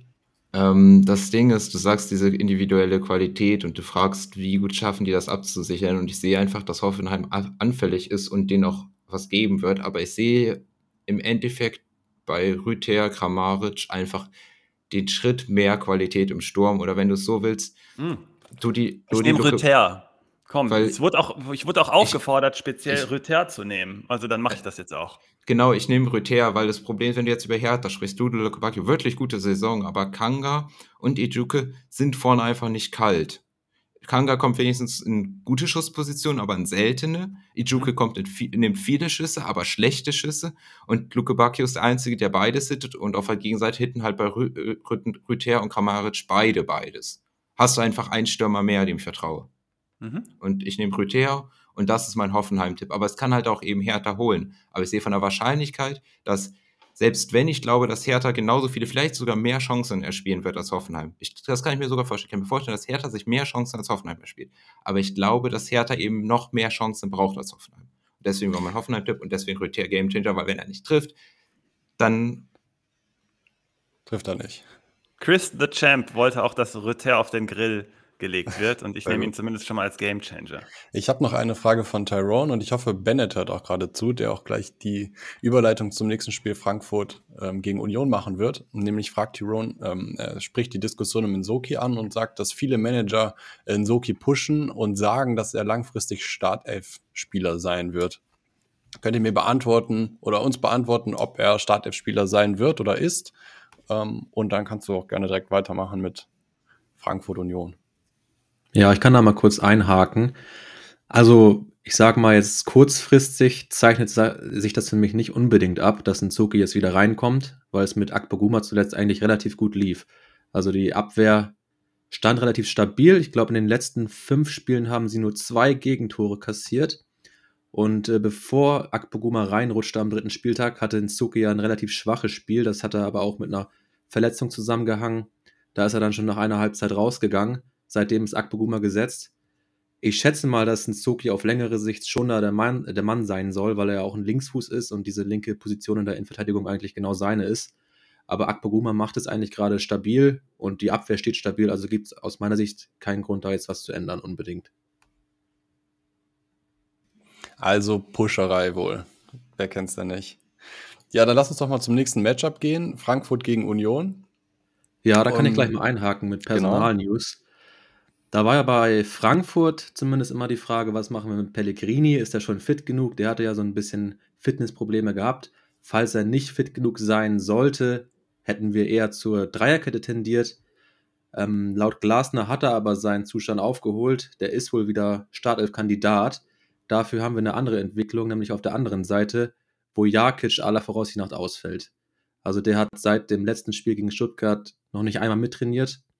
Glasner hat zwar keinen Ausfall jetzt in den Mund genommen explizit, aber schon so durchblicken lassen, dass das wahrscheinlich eher nichts wird für Samstag. Das heißt, da ist die Frage, was machen wir da, weil viele Optionen haben, hat Frankfurt ja nicht. Man könnte Jakic 1 zu 1 ersetzen durch Chandler. Da ist die Frage, ob man das machen möchte.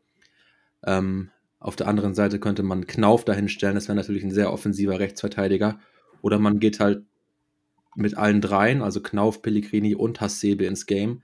Dann hätte man hinten die Dreierkette plus den, die rechte Schiene mit Knauf und links halt ein relativ offensiver Pellegrini, der seine Stärken natürlich eher in der Defensive hat. Aber wenn es da jetzt so Probleme gibt mit der Besetzung der Startelf, dann wäre das natürlich eine Option. Auf der anderen Seite haben wir Union Berlin, wo Trainer Fischer viel von Belastungssteuerung sprach auf der Pressekonferenz. Das heißt jetzt vor allem mit Blick auf diese Länderspielpause und die Nationalspieler sowie die nächsten Wochen, wo sehr viele Spiele stattfinden werden. Mhm. In den Mund genommen hat er explizit den Namen Schäfer, der jetzt dreimal in der Länderspielpause 90 Minuten durchgezockt hat. Alles klar, Deswegen habe ich da eben auch schon mal getauscht, auf Torsby äh, gedreht. Ja. Heißt jetzt nicht, dass Schäfer unbedingt raus sein muss, aber die Tendenz ist auf jeden Fall, dass er aus, auf der Bank sitzt, nehme ich mal an. Und dann haben wir noch die Situation in der Innenverteidigung, wo wir drei Spieler haben für eine Position. Da ist natürlich auch immer der Aufschrei groß oder es gibt viele Fragen, warum ist Baumgartel äh, nicht dabei? Also wir, uns fehlen da einfach noch so ein bisschen die Erfahrungswerte. Klar, wir wissen, dass Baumgartel für die Europa League nicht gemeldet ist. Das ist auf jeden Fall schon mal gut mit Hinblick auf die, mit Blick auf die Bundesliga. Das heißt, er wird wahrscheinlich in der Bundesliga ein Tickchen mehr Einsatzzeiten erhalten. Aber der war jetzt halt auch sehr lange Zeit draußen. Hat jetzt vor der Länderspielpause ein Spiel bekommen. Da wissen wir jetzt nicht unbedingt, ob der jetzt direkt schon wieder starten wird. Man hat ja mit Jekyll und Duki, die beide fit sind, auch zwei gute Alternativen in der Hinterhand, die sich zuletzt immer gebettelt haben. Von daher müssen wir da mal schauen. Also da wird auf jeden Fall viel rotiert ich schätze mal auch, dass ein Leite zum Beispiel mehr rausgeht. Jekyll hat ja auch öfter mal links gespielt, ähm, durch die viele Rotation, die da jetzt wahrscheinlich in den nächsten Wochen kommen wird. Aber Baumgartel auf jeden Fall ein Startelf-Kandidat. Ob der jetzt starten wird, weiß man aber natürlich noch nicht. Hm. Ja, finde ich spannend. Also Alexander hatte zum Beispiel auch bei den Fragen nach Baumgartel gefragt und äh, sind wir uns einfach noch unsicher. Lass uns das genau. mal beobachten. Ähm, generell zu Frankfurt gegen Union. Ähm, wird ein richtiger Mittelfeldkampf oder Krampf sogar.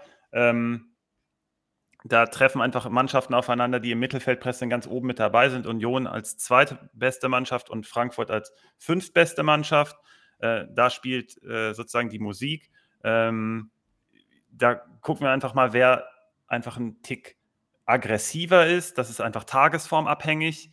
Ähm, Union ist super abgeklärt und souverän auch wieder aufgetreten gegen Wolfsburg. Das hatten wir, wie gesagt, auch schon äh, mehr oder weniger so vorhergesehen. Und jetzt gegen Frankfurt wird es aber auf jeden Fall ein anderes Kaliber. Ähm, was ich bei Frankfurt gesagt hätte, ist, nimm auf keinen Fall die Dreierkette, ähm, weil Union das Spiel vorne mit dem variablen Becker so breit machen kann. Auch gegen Wolfsburg das eine Tor über die Flanke von Becker, die wieder so gut ist. Und diese Position will ich eigentlich besetzt haben in der Defensive mit einer Viererkette dann, dass Becker eben nicht so viel Breite mir geben kann. Ähm, mit einer Dreierkette ist dann sehr viel im Zentrum natürlich und Becker hat vielleicht die Qual der Wahl, dann schön nach außen auszuweichen. Das Problem ist, was ich jetzt sehe, was Bennett auch angesprochen hat, ähm, wenn jetzt wirklich ähm, äh, Jakic ausfallen sollte, dann muss es fast eine Dreierkette sein, weil die Alternativen, die haben mich jetzt auch noch nicht überzeugt. Ich, mit einer Chandler will ich keine Viererkette machen, zumindest wäre mir das zu heiß. Und Knauf hinten rechts ist mir auch zu offensiv eigentlich. Der hat du auch. Tuta als Rechtsverteidiger nehmen. Genau, habe ich mir dann auch überlegt, dass du es sozusagen so spielen kannst, dass du Pellegrini erstmal auf der Schiene starten lässt, der aber hinten zurückrücken kann und dann Tuta nach rechts schiebt. Das ginge sogar quasi auch. Ähm, also, dass es dann so ein bisschen variabler auch sein kann im Spiel. Ähm, bin ich, also da, und dann kannst du Knauf auch nach hinten und vorne ziehen lassen, also dass die dann alle spielen. Du kannst und, auch mit Viererkette spielen, Tutor und dann äh, äh Hasebe mit einem Dicker in der äh, Innenverteidigung. Genau, davon spreche ich auch gerade. Ja. Okay, aber dann, hast dann du keinen Knauf mehr. Ich dachte, den habe ich rechts auf der Schiene dann. Nee, dann spiele ich 4-3-3 und dann habe ich einfach Tutor. Ähm, Ach so, stimmt, weil du ja eine Viererkette hast. Okay, genau, und dann habe ich. Lindström vorne. Ja, okay, das ja nochmal eine andere Kategorie. Ja, okay, also es gibt viele Möglichkeiten, aber mich überzeugt die Viererkette trotzdem nicht. Äh, also vom Personal her müsste aber eigentlich die bessere Wahl sein. Ich habe mir ganz groß aufgeschrieben, Dreierkette, nein, danke.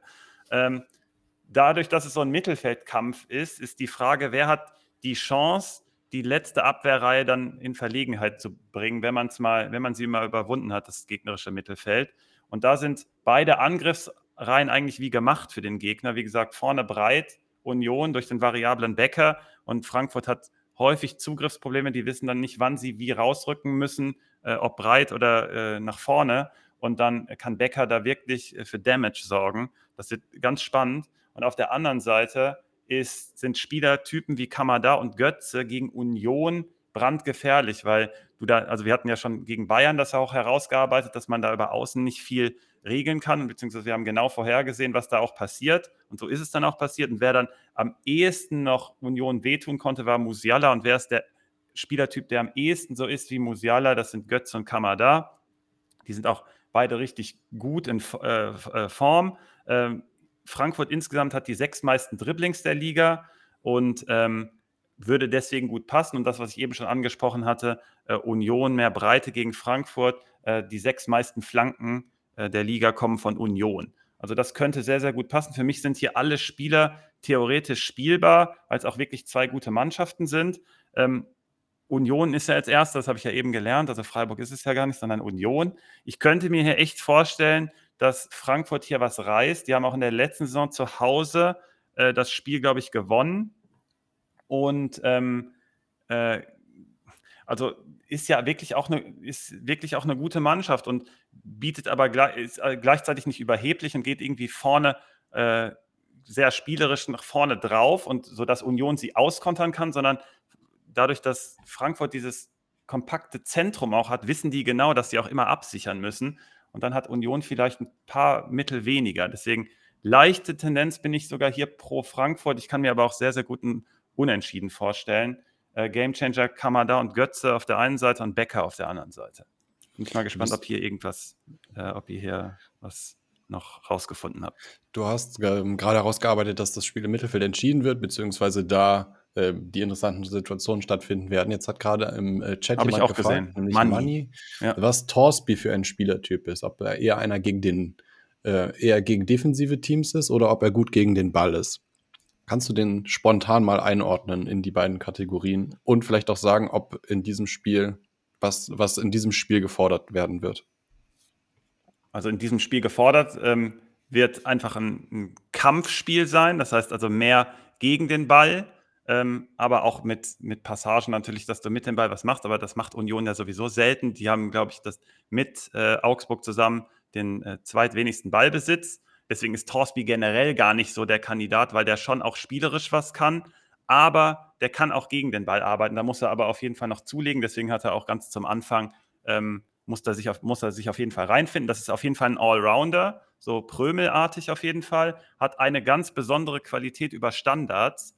Ähm, ich habe äh, vor, vor dem Schalke-Spiel habe ich schon bei den Jungs gesagt, wartet mal ab, der wird da reinkommen und hat, glaube ich, auch gegen Schalke ein Standard-Tor gemacht, wenn ich es richtig in, im Kopf habe, weil der ein richtig großes, Nä gutes Näschen dafür hat.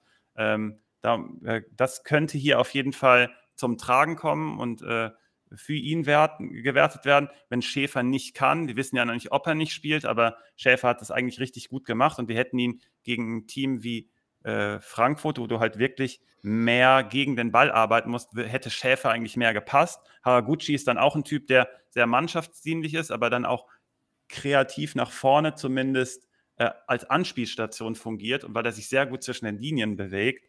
Und äh, für mich perfekt gepasst hätte Schäfer. Ähm, und dann muss halt jetzt Torsby hier rein und muss halt äh, das, was er noch vorher als Defizit hat, uns zeigen, dass er auch gegen den Ball richtig gut ist. Generell ist er aber auch ein sehr ballsicherer Spieler und kann dann auch dafür sorgen, dass man ähm, Frankfurt umspielen kann. Aber insgesamt ist er ein Allrounder für mich. Also ich widerspreche dir ja sehr gerne und das möchte ich jetzt auch machen. Mhm. Ähm, Torsby finde ich einen sehr interessanten Spieler, weil du hast es schon angesagt mit dem Näschen. Der hat, ich glaube, da hatten wir schon häufiger drüber gesprochen, ähm, ein guter Spieler, ein guter Verteidiger tackelt ja nur dann, wann er muss. Das heißt, eigentlich suchen wir dann ja Spieler, die wenige Tacklings haben, aber die erfolgreich haben. Und dann ist Torsby Platz 1 der Bundesliga. Kein Spieler hat eine höhere Tackling-Quote als Torsby. Torsby ist auch Platz 6 in Balleroberung pro Spiel. Er hat halt leider mhm. ein bisschen kleine Sample-Size. Genau, ähm, das, aber weil er natürlich von dem Union-Spiel profitiert insgesamt. Genau, aber er spielt ja bei Union und dann ist nämlich ja, die Frage. Und es geht nämlich darum, er ist für mich ein Spieler, der sehr gut darin zu sein scheint, zu wissen, was auf dem Spielfeld passiert. Sowieso wird es ja von Union gefordert aber da wirklich halt nochmal besonders ist. Und ich könnte mir vorstellen, dass das so ein bisschen so ein Spieler ist, der sich auch im Laufe der Saison weiter durchsetzt. Ähm, ich glaube aber auch sowieso ein guter Pick für dieses Spiel, weil er eben diese äh, starke Qualität im Mittelfeld hat. Ähm, deswegen finde ich ihn sehr interessant. Zu dem Spiel generell. Frankfurt hat insgesamt diese Saison auch, zweimal insgesamt, Frankfurt ist diese Saison sehr schlecht, so ab der 60. Minute, die fallen da häufiger ab. Und bei Union glaube ich, dass die auch gut nachlegen können. Ich hatte ja schon unter anderem mal Sven Michel erwähnt. Die haben einige Spieler, die sie auch nach der 60. Minute noch reinbringen können. Deswegen, wenn das länger knapp ist, dann glaube ich, dass Union das hinten raus holen kann.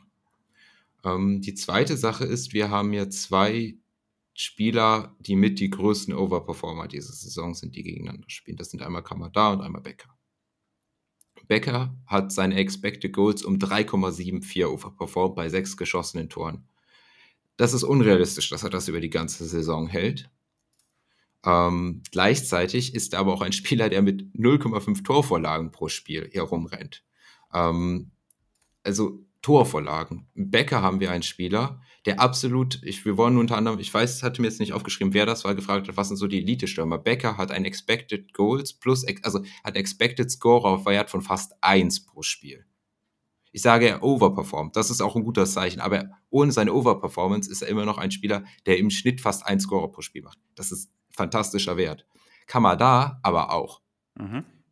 Und äh, Deswegen auf der einen Seite Overperformance, aber zwei Spieler, die wirklich gut diese Saison sind. Bei Kamada übrigens kommt noch hinzu, Kamada nimmt die Schüsse in wirklich guten Positionen. Das liegt daran, dass äh, Frankfurt gut darin ist, ihn freizuspielen. Kamada ist der Spieler mit den, der relevant ist mit den besten Schusspositionen der ganzen Bundesliga, dementsprechend äh, auch viele Tore geschossen.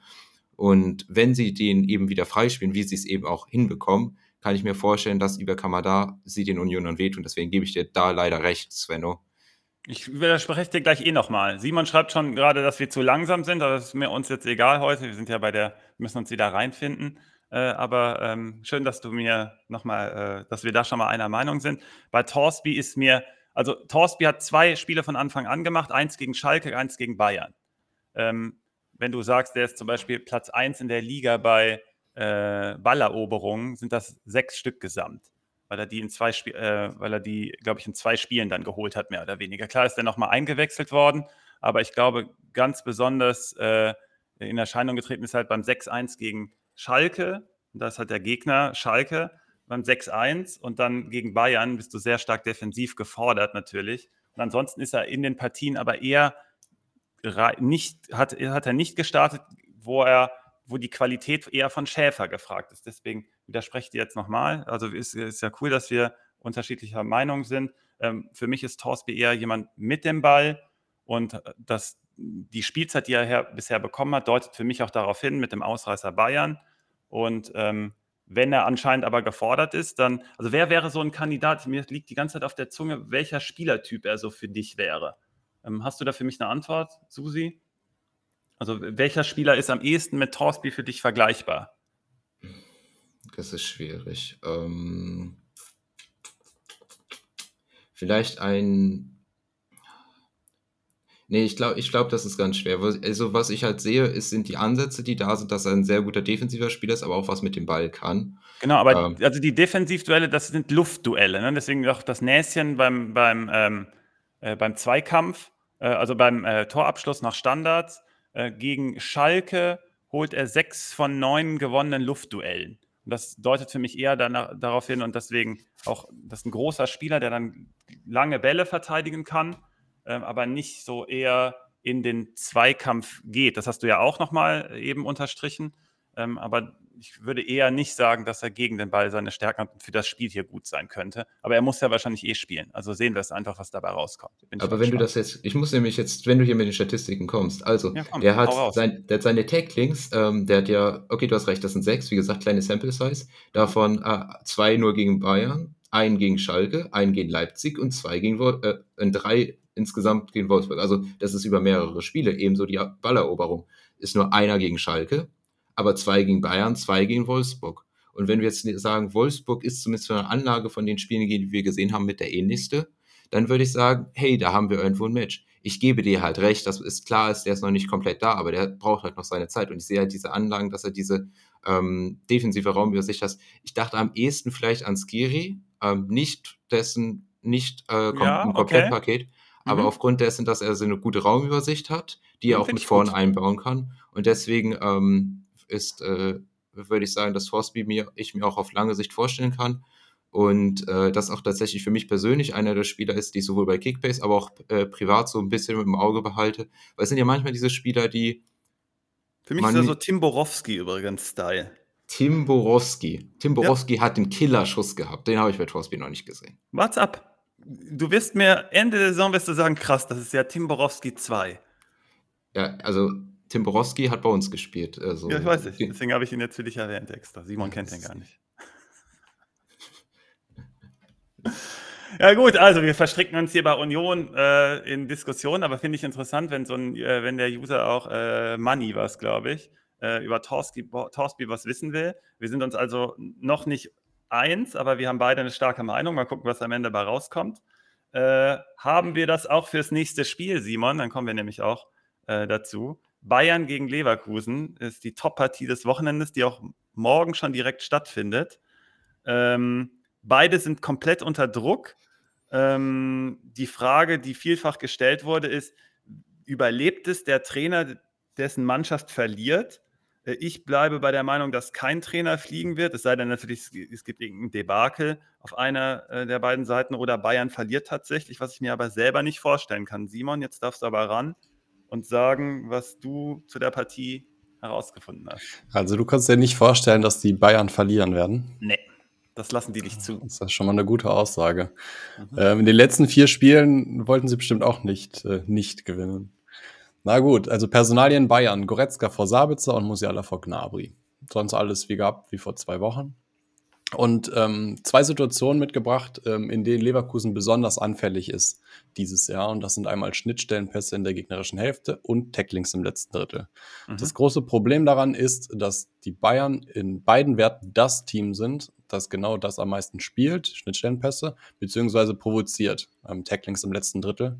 Das ist gefährlich für Leverkusen. Mein Gamechanger ist Kimmich, auch nicht nur aus dem Grund, dass ich viel von ihm halte, sondern auch mit der Frage verbunden, ähm, ist er überspielt? Ist er fit genug, um der Gamechanger zu sein oder braucht er mal eine Pause? Stelle ich mal so in den Raum. Leverkusen, Personalien wie letzte Woche. Ähm, wenn man sich das Spiel gegen Bayern anguckt, sieht man, dass die Spiele gegen Bayern offensichtlich die Spiele sind, ähm, die die meisten defensiven Aktionen bei ihren Gegnern halt hervorrufen. Das sind ungefähr 20 Prozent mehr. Ich hätte persönlich geschätzt, das sind noch mehr, aber tatsächlich nur 20 Prozent mehr.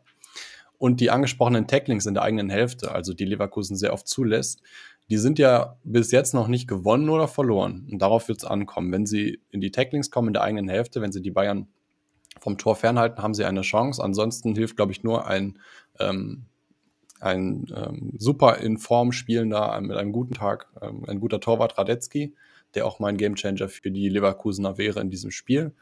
Erfahrungsgemäß haben Torwarte gegen Bayern ja sehr, sehr gut gepunktet in letzter Zeit. Ähm, die Frage von Herrn Dorsch hast du gerade schon beantwortet, nämlich ähm, was passieren muss, damit hier der erste Top-Trainer fliegt. Vielleicht auf äh, Bezug auf Sending von Nagelsmann. Du hast gesagt, da muss ein Debakel passieren und das passiert nicht. Und dann hat er aber noch den zweiten Teil in seiner Frage, nämlich wie, wie, wie bewertet ihr das Sturmdilemma von Bayern? Also zu viele Spieler, fehlt da ein Lewandowski, fehlt da ein Abschlussspieler oder kriegen die das jetzt hin oder ist es gar kein Dilemma? Mit der Frage übergebe ich mal an euch.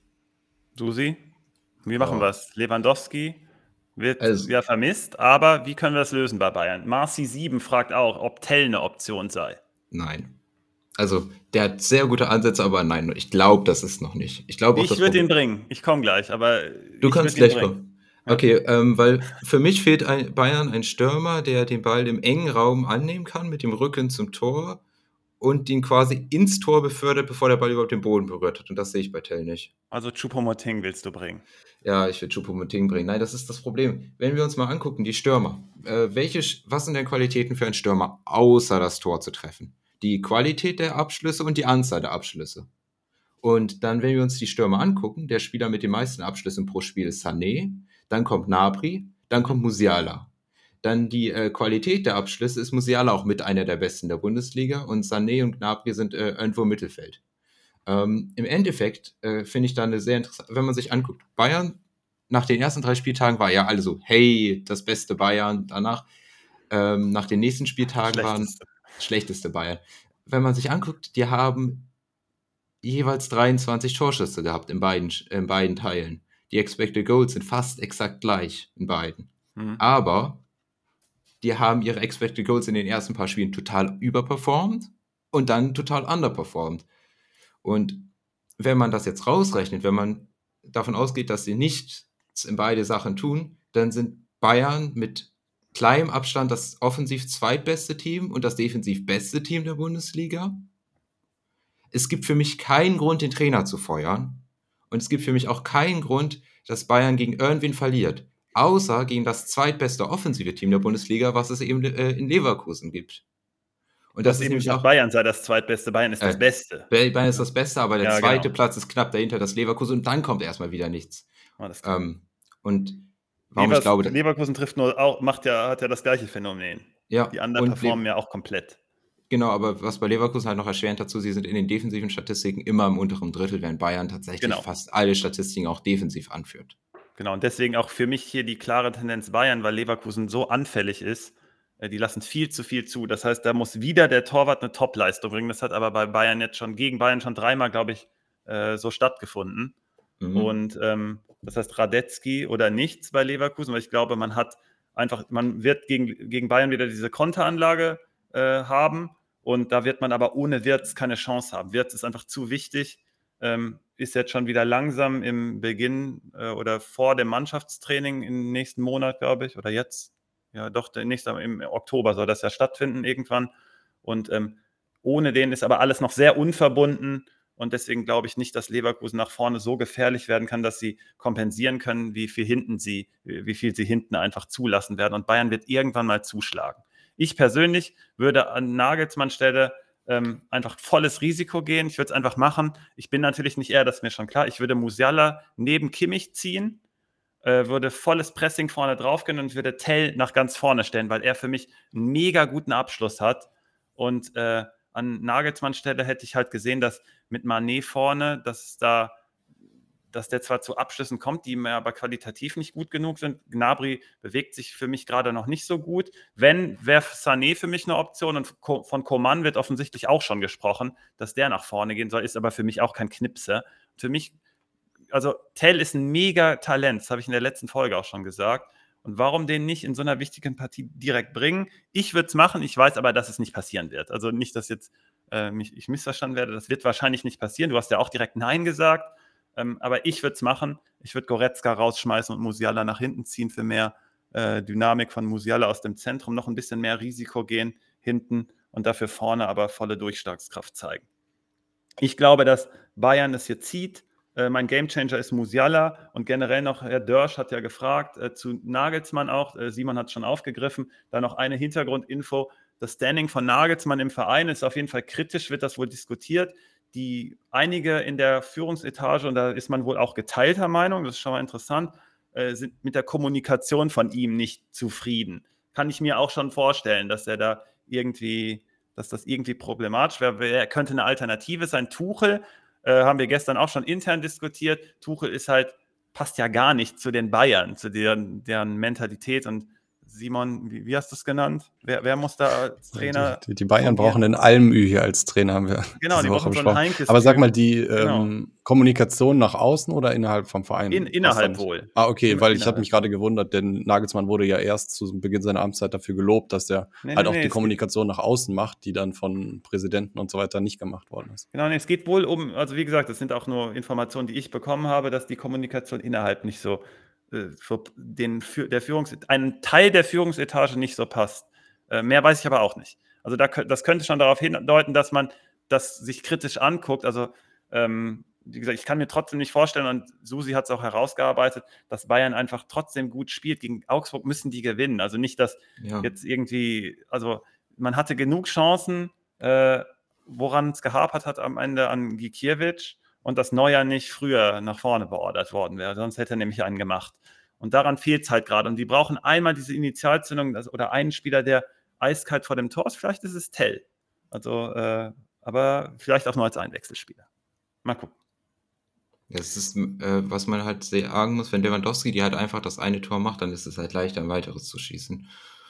Und wenn du gegen Bayern dich halt 70 Minuten verbarrikadiert hast, wenn es kein Lewandowski gibt, hast du auch weniger Angst. Und das ist, es, es ist wirklich schwierig, weil es gibt in den Statistiken keinen einzigen Grund, Nagelsmann zu kicken. Keinen einzigen Grund. Mhm. Es gibt übrigens selbst bei Leverkusen, sagen wir mal selbst Leverkusen verliert, die sind offensiv immer noch sehr stark. Also die sind offensiv das zweitbeste Team der Liga und sind dann auch nochmal Abstand zum drittbesten. Okay, defensive Probleme, aber selbst wenn du defensiv Probleme gegen vorher hast, dann hast du die auch gegen Bayern. Also das wäre für mich auch kein Grund, ihn zu kicken. Nur ein Debakel also, halt, wenn die 5-0 kassieren oder so. Ja, ja und nein. Also du bist. Nee, ich würde es dann auch nicht machen, aber dann besteht für mich die Möglichkeit. Also beides wäre ein Fehler. Beides wäre ein Fehler. Und wenn genau, die Nagelsmann kicken, dann bin ich sehr froh für die Liga. Weil ich mir nicht. nicht wenn dann tatsächlich Tuchel kommt. Dann kannst du ja. die Liga begraben. Ja, ich glaube, das nimmt sich nichts mehr. Okay. Okay. Ja, gut. Ähm, wird eine spannende Partie. Finde ich auch spannend, dass die Freitag stattfindet. Äh, dann bleibt natürlich mehr Platz für die Top-Partie dann am Wochenende. Könnte die Werder gegen Gladbach sein, Susi? Äh, ja. Hast du Hoffnung für Werder? Ich habe ganz dick Gladbach auf dem Zettel, aber du hast mit Sicherheit äh, eine andere Meinung. Oder vielleicht nicht mit Sicherheit, aber vielleicht hast du äh, Vielleicht denkst du, Werder kann was reißen. Naja, wir haben hier das Duell von zwei Top-Stürmern. Ähm, mhm. Wir hatten ein paar andere Top-Stürmer ja schon besprochen. Und jetzt einmal kurz einen Schritt zurück. Bei Bayern haben wir keinen Top-Stürmer. Ich glaube, das ist der Unterschied. Auch Dortmund hat keinen Top-Stürmer. Die Top-Stürmer mhm. diese Saison sind Becker, Gregoritsch, ähm, Füllkrug. Füllkrug und Thüram. Ja. Und dann hast du noch ein bisschen was dahinter so, aber deswegen sind die Teams halt auch vorne gefährlich. Ich meine, wir hatten auch Fragen, unter äh, anderem auch zu Füllkrug. Mhm. Ähm, ich glaube, das war von Vincent, ob sich die teuren Bremer lohnen. Also, weil Lücke, Füllkrug, der lohnt sich. Füllkrug ist mit circa, also im, im Vergleich zu Tyram, sind äh, die beiden Spieler mit einem ähnlichen, ähm, also anders gesagt, ohne Elfmeter haben sie gleich viele Tore geschossen. Füllkrug hat ja zwei Elfmeter mehr geschossen. Ähm, wenn wir die Elfmeter rausrechnen, ist übrigens Tyram der Spieler ähm, mit dem höchsten Expected Goals Wert pro Spiel der Bundesliga mit 0,51. Ähm, Lücke Füllkrug mit 0,32. Das ist immer noch ein guter Wert für einen Stürmer. Dazu sind beide Spieler auch eingebunden. Füllkrug aber noch deutlich mehr. Füllkrug ist der Spieler, der auch viele Bälle ins letzte Drittel bekommt, während Tyram die dort eher er hält, dafür aber auch Ablagen macht. Und äh, im Endeffekt glaube ich, dass beide Teams das Spiel ziehen können. aber diese Top-Stürmer sind eine Frage und Tyram ist ja angeschlagen, soll wohl spielen. Ähm, realistisch gesehen aber ist Gladbach hier der Favorit. Wir haben ähm, bei Gladbach ein Team, das insgesamt immer noch ihre Expected Goals underperformt. Wir haben das Team, das einen sehr guten Ballbesitzfußball spielt aber vielleicht, wenn man das kritisieren will, zu sehr ein Ballbesitz Fußball spielt. Das heißt, äh, sie haben den geringsten Raumgewinn für, pro Zeiteinheit äh, der Bundesliga. Ähm, davon profitieren aber, also es profitieren aber Spiel, äh, Spieler wie Julian Weigel eben als äh, Ballverteiler. Ähm, wenn sie aber Umschaltspielaktionen haben, ich sage, sie haben, wenig, sie haben weniger, dann schaffen sie es aber auch, die sehr konsequent auszuspielen. Sie enden mit 2,4 Angriffen pro Spiel im gegnerischen Strafraum. Das ist ein sehr guter Wert. Ähm, das ist der gleiche Wert, den Werder hat. Und jetzt haben wir hier so ein bisschen so diese Hertha-Hoffenheim-Situation eben wieder, dass wir hier zwei Teams haben, die eine Sache relativ gleich gut machen. Ähm, hier würde ich sogar sagen, wir haben ein weniger starkes Stürmergefälle, ähm, was die Chance halt für Bre die Bremers und das ist eben die Situation, wenn Gladbach es nicht schafft, ihr Spiel über den Ballbesitz so aufzuziehen, glaube ich, dass Bremen ihnen wehtun kann. Und äh, auf der Gegenseite glaube ich nicht, das sehe ich bei Gladbach halt nicht, dass sie die Fähigkeiten haben, die Werder eben genau wehtun, dass äh, eben hohes Pressing etc. eigentlich wären. Und deswegen glaube ich, dass Werder hier eine gewisse ähm, Chance hat. Ein Problem sind aber Standards. Gladbach ist das zweitbeste Team in der erzeugten Gefahr nach Standards und Werder ist Platz 5 der anfälligsten äh, Teams. Ähm, insgesamt Jonas Hofmann mit 2,17 Schussverlagen durch Standards Platz 1 der Bundesliga. Ähm, das ist halt schon gefährlich für Werder. Ähm, grundsätzlich halt noch eine Chance, äh, eine Hoffnung hat, dass Player nicht fit sein wird. Dann fehlt zumindest aus dem Spiel Gladbach eine Möglichkeit, diese Ballbesitzphasen zu Chancen zu machen, ähm, während bei Werder der Spieler dafür vorhanden ist und das ist halt eben Marvin Duksch, der mit 2,12 Schussverlagen pro Spiel einen der äh, besser, äh, besten Werte der Bundesliga und der beste bei Werder ist. Ähm, auch kann eine aufgerückte Position von Benzebaini eine Chance für Werder sein, da sie eben da über Weise angreifen. Es fehlt aber in diesem Spiel Pieper, der meistens viel Spielaufbau bei Werder macht. Das heißt, es ist ein bisschen unklar, wie Werder das dann äh, ausspielt, ob Stark einfach eins zu eins diese aufrückende Position spielt. Ähm, ob man erneut mit Gruev, den ich ganz solide fand, äh, geht, der dann mehr die Ballbesitz-Sachen äh, macht. Ähm, deswegen, natürlich ist Gladbach der Favorit, aber äh, ich sehe halt hier nicht, dass Gladbach Stärken auf Werder passt und äh, deswegen kann ich mir vorstellen, dass Werder sich das auch ziehen kann. Eben deswegen, weil die Qualität bei Werder eben auf vielen Positionen auch da ist und äh, bei Gladbach auch defensiv noch Anfälligkeiten da sind. Unter anderem ja auch, dass Itakura fehlt. Und äh, ich könnte mir vorstellen, dass es ein spannendes Spiel wird mit, glaube ich, zweimal, zwei Mannschaften, die treffen und äh, dann ist die Frage, wer hat, wer hat die letzten paar Minuten dann die äh, Oberhand und da sehe ich halt wieder Werder vorne. Aber vielleicht ist es eine Werder-Brille. Also äh, realistisch gesehen sehe ich äh, Gladbach natürlich, aber ich sehe hier von dem Matchup tatsächlich ein Spiel, was Werder besser liegt als unter anderem gegen Frankfurt oder gegen Leverkusen lag. Und äh, deswegen bin ich da ein bisschen optimistisch. Aufstellen würde ich daher auch eigentlich alle Offensiven in dieser Partie, weil ich glaube, die sind alle gute Picks und äh, auch in der Defensive glaube ich, dass das äh, vernünftige Spieler sind. Ähm, mein Gamechanger ist übrigens aber Kone, weil ich jetzt so rausgearbeitet habe, dass diese Mittelfeldsituation äh, für Werder bisher immer ein Problem waren und dass Bett einfach der beste Spieler ist, um die umzumünzen. Und deswegen ist Kone halt mein Gamechanger und deswegen ist der ähm, rationale Mensch bei mir dann, dass das die Edge ist, die Gladbach hat. Also, jetzt kommst du, erzählst dir eine halbe Stunde lang und sagst dann doch, dass Gladbach äh, äh, vorne liegen sollte. Ich habe auch Gladbach auf dem Zettel. Ähm, Werder ist noch nicht stabil genug. Du hast schon gesagt, dass Pieper fehlt. Äh, Gladbach ist, hat Stabilität nach hinten die brauchen sie auch mit dieser Spielanlage. Du hast ja schon äh, gesagt, sehr viel Ballkontrolle und dann einfach auf die äh, Qualitätsspieler nach vorne. Hofmann hast du genannt, äh, Stindl, Tyram, die könnten sehr gut passen. Plea könnte dann von der Bank kommen. Äh, man macht das Zentrum erstmal dicht mit Kramer, Weigel und Kone. Kramer hat ja als 10 gespielt gegen RB, gucken, was er gegen Werder da auf der Position zeigt. Ein Gamechanger ist Hofmann.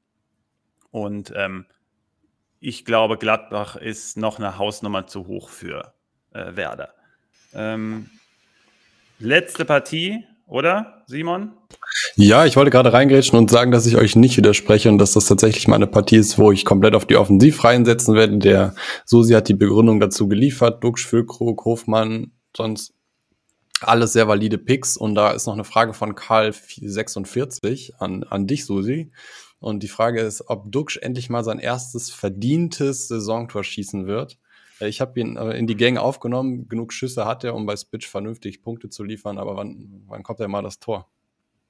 Trifft, das kommt. Er, trifft er gegen Gladbach? Ja. Ja. Nein. Das heißt ja. nein. Doch, ja, warum nicht? Das, das ist ist, also das Argument hast du selbst geliefert. Er hat genug Schüsse. Wir wissen, er hat eine gute Schusstechnik. Irgendwann muss der Ball ins Tor gehen. Also es ist ja nicht, dass sich die alle Torhüter verschworen haben, um äh, gegen ihn alle Welt zu halten. Also im Endeffekt, der muss ja irgendwann treffen. Und warum dann nicht gegen Gladbach? Ich habe ja gesagt, Gladbach kriegt mindestens eins. Okay, gut. Manni fragt auch noch, äh, ob Füllkrug tatsächlich ein Topspieler sei. Er hat nämlich gewettet, dass Diaby mehr Punkte holt bei Kickbase höchstwahrscheinlich bis Saisonende als äh, Füllkrug. Ich sage, Diaby ist die richtige Wette, weil irgendwann kommt Wirtz nämlich zurück und dann wird Leverkusen auch wieder ins Rollen kommen und Füllkrug ähm, äh, wird einfach Füllkrug überholen, obwohl Füllkrug ja generell nicht schlecht ist, aber der wird von der äh, mit der WM natürlich Strapazen haben dann noch in Katar. Füllkrug. Ja, ja, ja. und deswegen ähm, wird vielleicht die Rückrunde dann doch nicht so gut. Ja, weil Diaby kommt halt hinzu, wenn du, ähm, weil da hat der Manni ja zu gefragt, der hat mit 2,61 Schussvorlagen pro äh, 90 Minuten, das ist ein ziemlich guter Wert. Genau. Äh, der hat aber relativ wenig Abschlüsse und da merkt man eben, wie sich seine Position verändert hat. Äh, Gerade in der Kombination dessen, wenn wir sagen, Leverkusen ist ein Team, das sich mit die meisten Chancen rausspielt, aber mit am wenigsten äh, äh, die performt, dann hast du da eigentlich das DRB-Problem. Ähm, der macht alles richtig, aber seine Stürmer treffen nicht. Das wird noch Und gelöst. Irgendwann. Ich glaube, glaub, da wird sich, das wird sich allein schon statistisch äh, zur Mitte annähern. Deswegen, deswegen ist Diaby schon ein guter Pick. Wenn mhm. Wirtz wiederkommt, dann wird Diaby auch selbst mehr in Szene gesetzt. Deswegen glaube ich auch, dass es ein guter Pick ist. Aber das heißt nicht, dass Füllkrug ein, schlecht, ein schlechter Pick ist. Für mich ist Füllkrug ein wirklich guter Stürmer, genau. den man sich sehr gut ins Team stellen kann. Ja. Kommen wir zur letzten Partie. Äh, Köln gegen Dortmund ähm, wird eine richtig harte Nummer aus Dortmunds Sicht. Äh, wir hatten in, letzten, in der letzten Saison zweimal richtig Probleme gegen Köln. Wir haben ein, eine Partie gewonnen, eine unentschieden gespielt, aber schmeichelhaft. Äh, ich bin jetzt mal gespannt, wie sich das in dieser Saison darstellt. Ähm, Guerrero wird zurückkommen, dafür wird Reus fehlen. Äh, Adiemi wird jetzt eine Rolle spielen. Özcan fällt aber aus, dafür könnte Can ins Zentrum rücken, äh, ist immer ein äh, äh, Gefahrenherd. Wir hatten hier ganz viele Fragen zu Dortmund. Ich gehe die gleich mal äh, der Reihe nach durch. Einen richtig interessanten Vorschlag kam von Uhu Rox, glaube ich. Der will nämlich Rafa auf die 6 ziehen. Ähm, könnte wirklich interessant sein, weil ich sehe Jan nicht sehr gerne und gegen Köln Ballsicherheit, um das Pressing zu umspielen aus dem Zentrum, mega interessant, vor allem weil Wolf auch gerne wenn er dann links nach vorne zieht, dann nach innen kippt und dann die Flanke bringen kann, wo, worauf man ja setzt anscheinend, wenn, wenn Modest vorne drin äh, spielt. Ähm, und das macht er von der rechten Seite nicht eher, eher, nicht so und auf links eher. Und dann könnte Meunier nämlich nach rechts rücken. Also ich finde diesen Vorschlag von Uhu Rox finde ich mega spannend. Äh, ich gucke mal, dass ich den morgen in der Redaktion auch unterbringe. Äh, generell eine Frage von Julius Lustlos, war die Innenverteidigerposition von Dortmund äh, kurze und lange Frist. Ähm, für mich ist Schlotterbeck gesetzt, kurz und lang.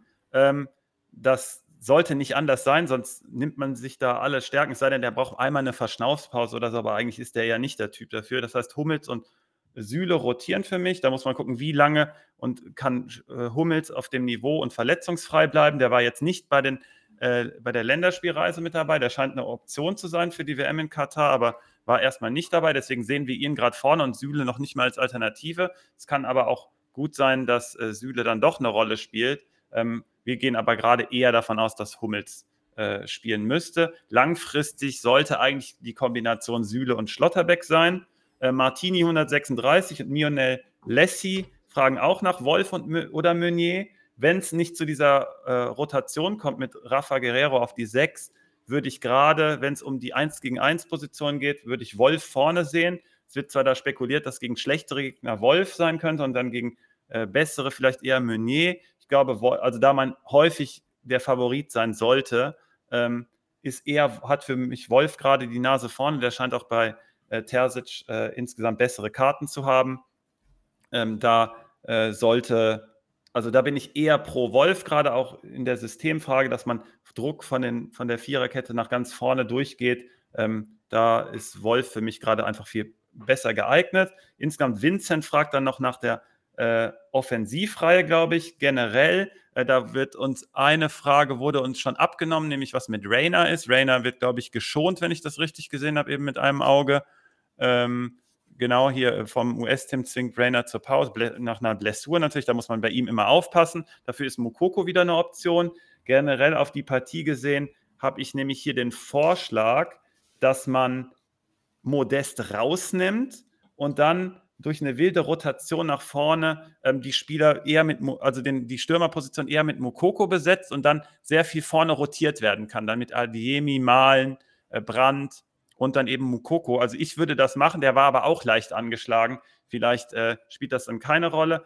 Gegen Köln hätte eigentlich Reus perfekt gepasst. Jetzt muss Brandt das wahrscheinlich übernehmen. Wie gesagt, es war ja die Frage Rainer oder Brandt, aber die scheint wohl geklärt. Brandt ist aber eher jemand, der dann auch mal verlagert auf die Außen, wenn er in dieser Position spielt. Und eigentlich brauche ich gegen Köln jemanden, der nach dem Pressing direkt nach vorne gehen kann. Deswegen wäre Reus so perfekt geeignet gewesen. Ich kann mir aber auch vorstellen, dass Bellingham jetzt im Zentrum da eine sehr große Rolle einnehmen kann. Der wäre dann hier auch mein Gamechanger. Ich sehe nicht viele Gamechanger auf der äh, Dortmunder Seite, weil das Spielen, das habe ich schon direkt am Anfang gesagt, ähm, sehr hart sein wird. Bei Köln fehlen immer mal wieder Spieler. Äh, da kommt jetzt Kilian aber zurück, so ein bisschen, um die Defensive zu stärken. Gegen Köln müssen aber die Abläufe perfekt stimmen.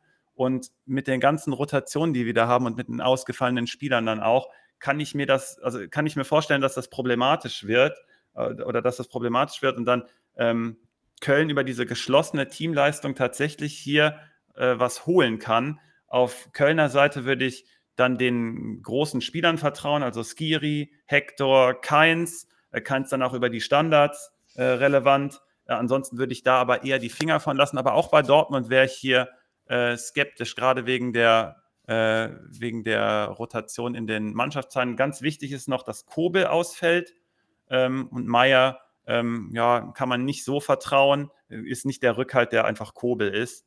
Ähm, und deswegen insgesamt meine Tendenz ist hier ein Remis. Ähm, Modest passt für mich gar nicht. Das ist für mich irgendwie gerade diese Bremse. Ähm, ich würde deswegen auch umplanen. Ich kann mir aber nicht vorstellen, dass er Modest gegen Köln natürlich rausnimmt. Das ist wieder meine persönliche Herangehensweise, wäre Modest rauszunehmen. Realistisch ist es aber, dass er natürlich spielt. Und da muss man ihn ins Spiel bringen und Köln weiß, wie man Modest verteidigt aus dem Training. Deswegen erwarte ich mir da halt nicht so viel. Und eigentlich müsste man es gegen Köln halt eher geradlinig nach vorne versuchen und genau das, da ist Modest halt die Bremse. Deswegen mein Tipp auch insgesamt ein Remis. Das war's von mir zu der Partie. Du bist ja nicht so optimistisch. Ähm, Doch, Remis in Köln. So gut. Also, ähm, dann hat Dortmund ja anscheinend keine Ambition. Doch. Doch, aber wir holen nur ein Remis in Köln. Das okay, reicht also, halt so nicht. Köln ist eine total schwierig zu bespielende Mannschaft und wir sind nicht eingespielt genug dafür, um Köln zu besiegen und spielen, stellen dann auch noch die falschen Spieler meiner Meinung nach wahrscheinlich auf. Daher 1-1. Das ist ähm, traurig. Ich okay. meine dafür, dass ich meine dafür, dass ihr Kölns Spieler auch noch aufkauft. Ja, genau. das stimmt. Also ähm, ich habe als Gamechanger Bellingham geschrieben, weil Bellingham, also jetzt mal grundsätzlich, grundsätzlich, das nicht nur auf diese Partie. Guck dir Dortmund an. Wenn du dir überlegst, eine Mannschaft, die ja zumindest den, um den Titel mitspielen will, die will ja Spieler haben, die nah an ihrem Peak sind. Nehmen wir mal Union als Beispiel, die tatsächlich die Spieler in dem perfekten Alter hat. Sag ich mal 24 bis 29 ungefähr. Mhm. Ähm, es gibt natürlich Ausnahmen von Spielern, die früher schon sehr gut sind, ähm, die, die dann einfach schon so ein Level haben. Und wenn ich mir jetzt das äh, Dortmunder Team angucke, dann sehe ich Bellingham als einzigen Spieler, der für mich eine vernünftige äh, Qualität hat und Schlotterbeck knapp darunter, ähm, aber ist auch vom Alter her. Und das ist echt nicht gut. Ja, siehst du, und dann wunderst du dich, wieso ich nur ein 1-1 habe. Es wundert mich, warum ihr so ein Team stellt. Ja, so ist das halt. Da musst du dem Kaderplaner Bescheid sagen. Ja. Halt so. Also, es gab. Hattet ihr nicht den, ähm, hattet ihr nicht in der Scout-Abteilung wen getauscht? Ihr habt äh, wen an Bayern gegeben und Bayern hat den gegeben, der unter anderem äh, Bonassar empfohlen hat? Ich glaube, da war was. Äh, ja, das, also wir haben auf jeden Fall jemanden an äh, Bayern abgegeben. Glaub, Von dem waren wir aber auch nicht mehr überzeugt. Ja. Also das ist schon okay. Ja, ich glaube, also da war ein Missentat oder so, das waren noch Zeiten.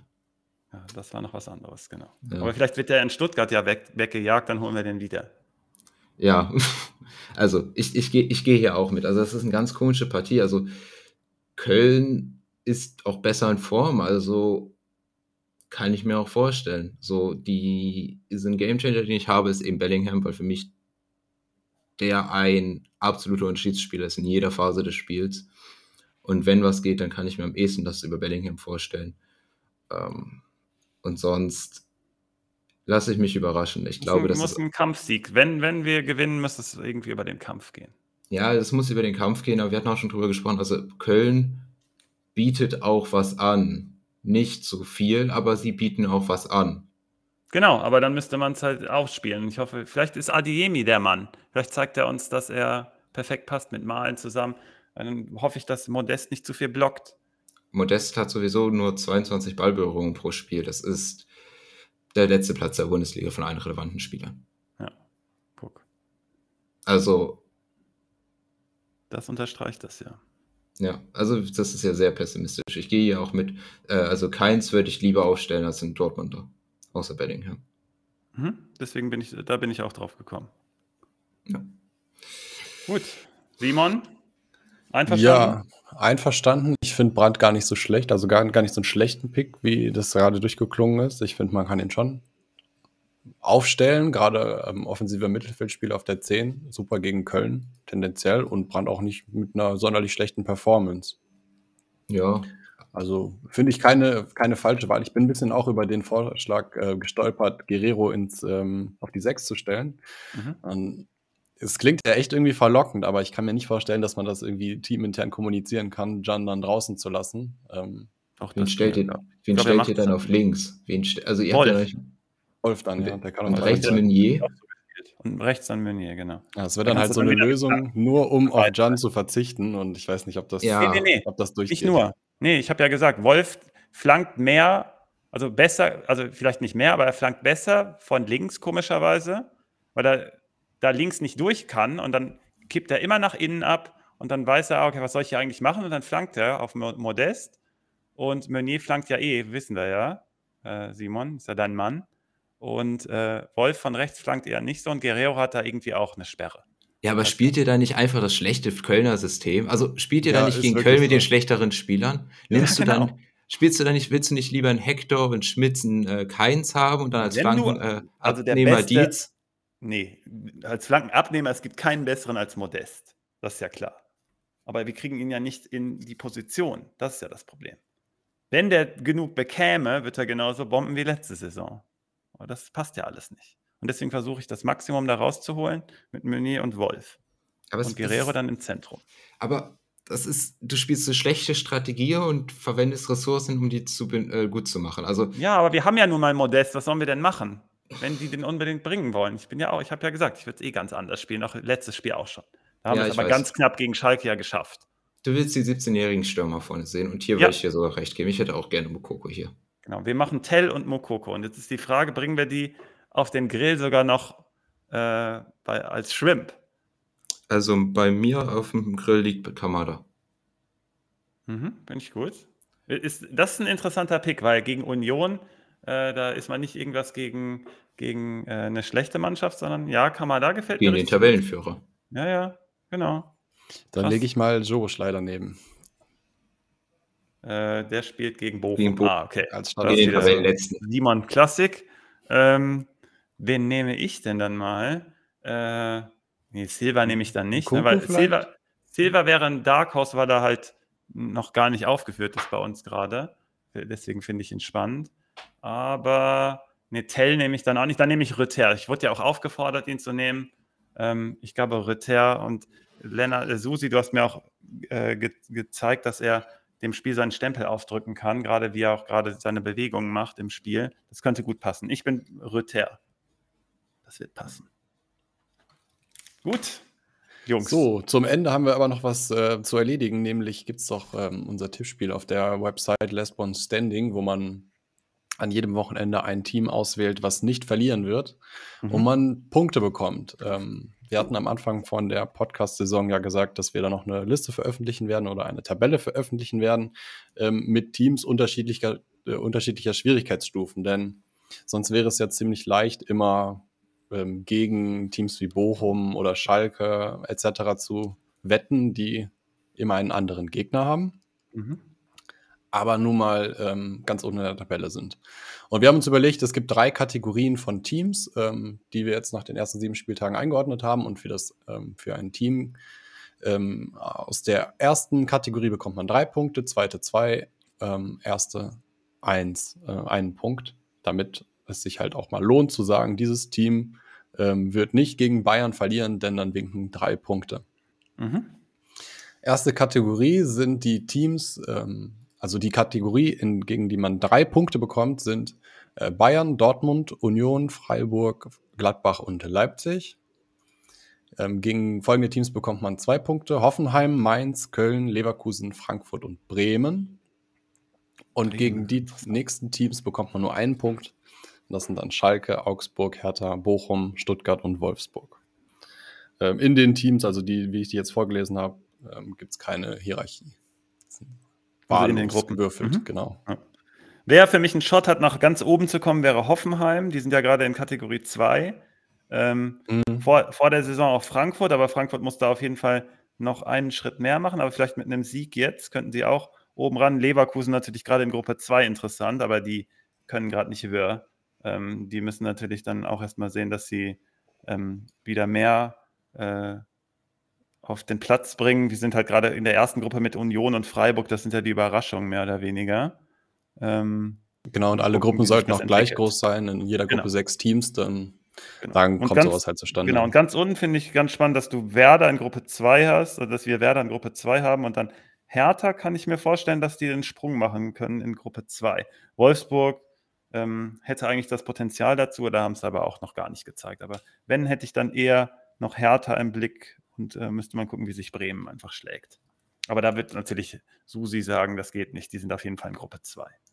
Ja. Um, ähm, Aber interessantes Power-Ranking. Das ist ja eine Art Power-Ranking. Ne? Also Bayern, Dortmund, Union, Freiburg, Gladbach, Leipzig, erste Gruppe. Dann Hoffenheim, Mainz, Köln, Leverkusen, Frankfurt, Bremen, zweite. Und dann Rest die dritte. Und ich würde auch sagen, Hertha wäre für mich auch das erste Team, was hochgeht. Mhm. Gucken wir mal. Wie, das Spiel gegen Hoffenheim wird mega spannend. Also, ich, nein, ich muss das anders sagen. Für mich ist das ein Spiel, was Hoffenheim gewinnen muss, um zu zeigen, dass sie den nächsten Schritt machen. Wenn Hertha das verliert, dann ist Hertha halt immer noch Hertha. Und das ist für mich okay. Also, für mich ist das kein Kuvades. Genau. Ja, sehr gut, Jungs. Dann haben wir es äh, geschafft. Ja, heute längere Folge, um wieder reinzukommen. Nächstes Mal sind wir wahrscheinlich wieder ein bisschen fokussiert. Also, fokussiert waren wir auch, aber äh, ein bisschen äh, schneller noch durch. Äh, ich wünsche euch allen ein punkterreiches Wochenende in allen Managerspielen und dann hören wir uns nächste Woche. Ciao. Ciao, Jungs. Ciao, ciao.